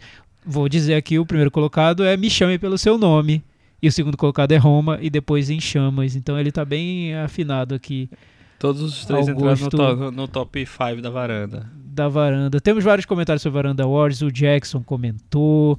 Temos o comentário do Pedro McPherson, que conheceu o podcast bem recentemente, gostou muito, bom humor, comentários, personalidades, discussões, reflexões de vocês já tornaram o Cinema na Varanda especial para mim. Ouviu Call Me By Your Name, Ilha dos Cachorros, enfim. Abraço pro Pedro. Seja bem-vindo. Ele fez uma pergunta sobre Roma. Como vocês interpretaram a presença dos aviões no fundo do filme? Chico, você Eu tem não uma interpretação interpretei. rápida. Eu não interpretei, gente. Eu também não desculpa. interpretei. Pedro, Eu, eu desculpa. vejo como O que que o olhar viu, de um diretor que já está muito longe daquela realidade. É assim que eu interpreto. O Caio Henrique Francisco, é legal a menção para o Caio Henrique Francisco, porque ele tem acompanhado muito o nosso podcast lá no Twitter. Twitter também. comenta Ele tem bastante. três nomes próprios. É. Isso, é, isso é muito legal também. Ele disse que na categoria Quem Te Viu, Quem Te Vê, eu destacaria o Steve Young. Teve um ano muito bom com Sorry to Bother You e Burning. Né? Você É, é concorda, que a gente Chico? acabou, Sorte de Bode como não estreou no Brasil, eu nem nos streamings, a gente não considera. verdade, mas... E Mas Steve Young mas- merece todos os prêmios. Mas o é legal é que ele fez a lista, o top 10 do ano dele, o Roma tá em primeiro e depois o Sem Rastros, e ele acabou refazendo acho que três vezes. Ele mandou mil vezes a lista, ótimo. É, enfim, muito Fui legal. lembrando dos filmes. É, o Matheus Abad, Varanda Awards, como sempre, a premiação mais relevante do mundo e da podosfera, chocando zero pessoas. Oscar Who? É, e ele queria saber mais sobre o episódio do, do filme Viado, que a gente sempre fala aqui. Ele tá no, no ele. Hereditário. Do filme Ele queria lembrar qual que era o número que ele É. queria ouvir de Ah, novo. Ele é um easter egg do episódio do Hereditário. Participação do Gustavo Joseph. Ninguém É. vai encontrar essa Ah, discussão acho porque que tá no gente- episódio do Hereditário. É, Eu acho que a gente a podia botar hashtags agora no, no- no- Filme viado, hashtag pra lembrar, né? O Pedro Lovala mandou a lista dele também, achou queria votar em todas as categorias do Varanda Awards. A lista dele tem Trama Fantasma em primeiro e As Boas Maneiras em segundo. E tá, Olha. tá bem legal a lista também. O Ailton Monteiro comentou, Matheus Leone disse o seguinte: o voto da Cris no Ryan Gosling me fez perceber que ele tem uma maldição. Toda vez que, ele, que o ator repete uma parceria de sucesso com o diretor, dá ruim. Foi assim com Derek Cianfrance em Namorados para Sempre, O Lugar Onde Tudo Termina, Nicholas Winding Refn, Drive, Só Deus Perdoa, e Damien Chazelle, La La Land, Primeiro Homem. Então sempre que ele faz um filme com um diretor bom, o segundo desses filmes é Ele ruim. tinha que fazer só um filme com cada diretor, é isso. Quem sabe se ele fizer o contrário, o resultado inverte. Fiquem atentos caso O ele contrário anuncie... é como? Fazer com... Fiquem atentos caso ele anuncie um novo filme com Ruben Fleischer, que ele fez Caça ao Gangster, ou Denis Villeneuve, que ele fez Blade Runner. Ah, Vai ser filmes- sucesso. Os do filmes ruins? Exato. É. Não, o Blade Runner não é ruim. Perdeu o apelo, né? Vamos combinar. assim, já foi mais interessante, né? É. Mas parece que tá rolando essa maldição mesmo. Eu- eu- teve um comentário no Instagram aqui. O Letício Cruz, ele ouviu o nosso episódio já do Globo de Ouro, já o Dessa episódio dessa semana. semana. E aí ele, ele, como Little Monster, ele falou assim: Eu sei que vocês, vocês brincaram que no Globo de Ouro por atuação tá Madonna 1 e Lady Gaga 0, mas a Lady Gaga tem um Globo de Ouro de melhor atriz de minissérie pelo American Horror Story. Mas o que pra mim foi mais surpreendente é que aí dando esse, esse Google, eu lembrei que a Madonna também tem um Globo de Ouro de melhor canção original por Masterpiece, daquele filme que ela cometeu, We. Olha só. É. Então elas estão aí bem patadinhas Então, mesmo, tem- né? tem muita- muitos ela prêmios, tem então. Evita e, o- e uma de canção e a Lady Gaga também tem um de canção. Mas a Madonna eu acho que tem mais, não Tá tem? 2x1 Não, então, não, Cris. olha só, Tá 2x1 então, pra, pra Madonna, Acho que, então. é, não sei, a Madonna tem mais? Eu acho que ficou só nisso, viu? Eu não sei, ô, ô, Letícia, eu não, não sei se você é fã da Madonna também, me atualiza a gente. Temos comentários sobre outros episódios, como Ah, o, o do, do Christopher Norre e tal. Mas esses eu vou deixar pra gente A gente vai respondendo eles respondendo ao aos poucos, porque nessa edição Ficou grande já. Felizmente edição. tivemos vários comentários. Escrevam lá no nosso blog sobre o Globo de Ouro, sobre Mary Poppins, Black Mirror, que mais? Retorno de Mary Poppins. Qual Bird foi Box. Bird- Bird, Bird Box, Box, Bird Bird Box, Box, claro. Bird Box, como vocês interpretam Bird Box? Que, A gente que- adora- Que bicho é esse? Ler os comentários, respondê-los, trazer esse? pra cá. E que bicho foi esse? Que, que tinha naquela jaula? se a Jojo Todinho não entendeu, ela podia fazer uma versão da música dela mesma, que é que bicho foi esse? Mas por que ela não entendeu, Chico? Ah, não- ouça lá o, o- o coisa dela. Ela ficou Ela- bem indignada. Ela ficou indignada, eu fui maluco. Foi o que eu senti quando o Bohemian Rhapsody ganhou o Globo de. Prometemos que semana que vem teremos filmes que estrearam em 2019, que a gente fez agora essa última. É, O rescaldo, rescaldo, rescaldo. do ano passado, com filmes que são importantes. E até semana que vem. Tchau! Tchau. Tchau.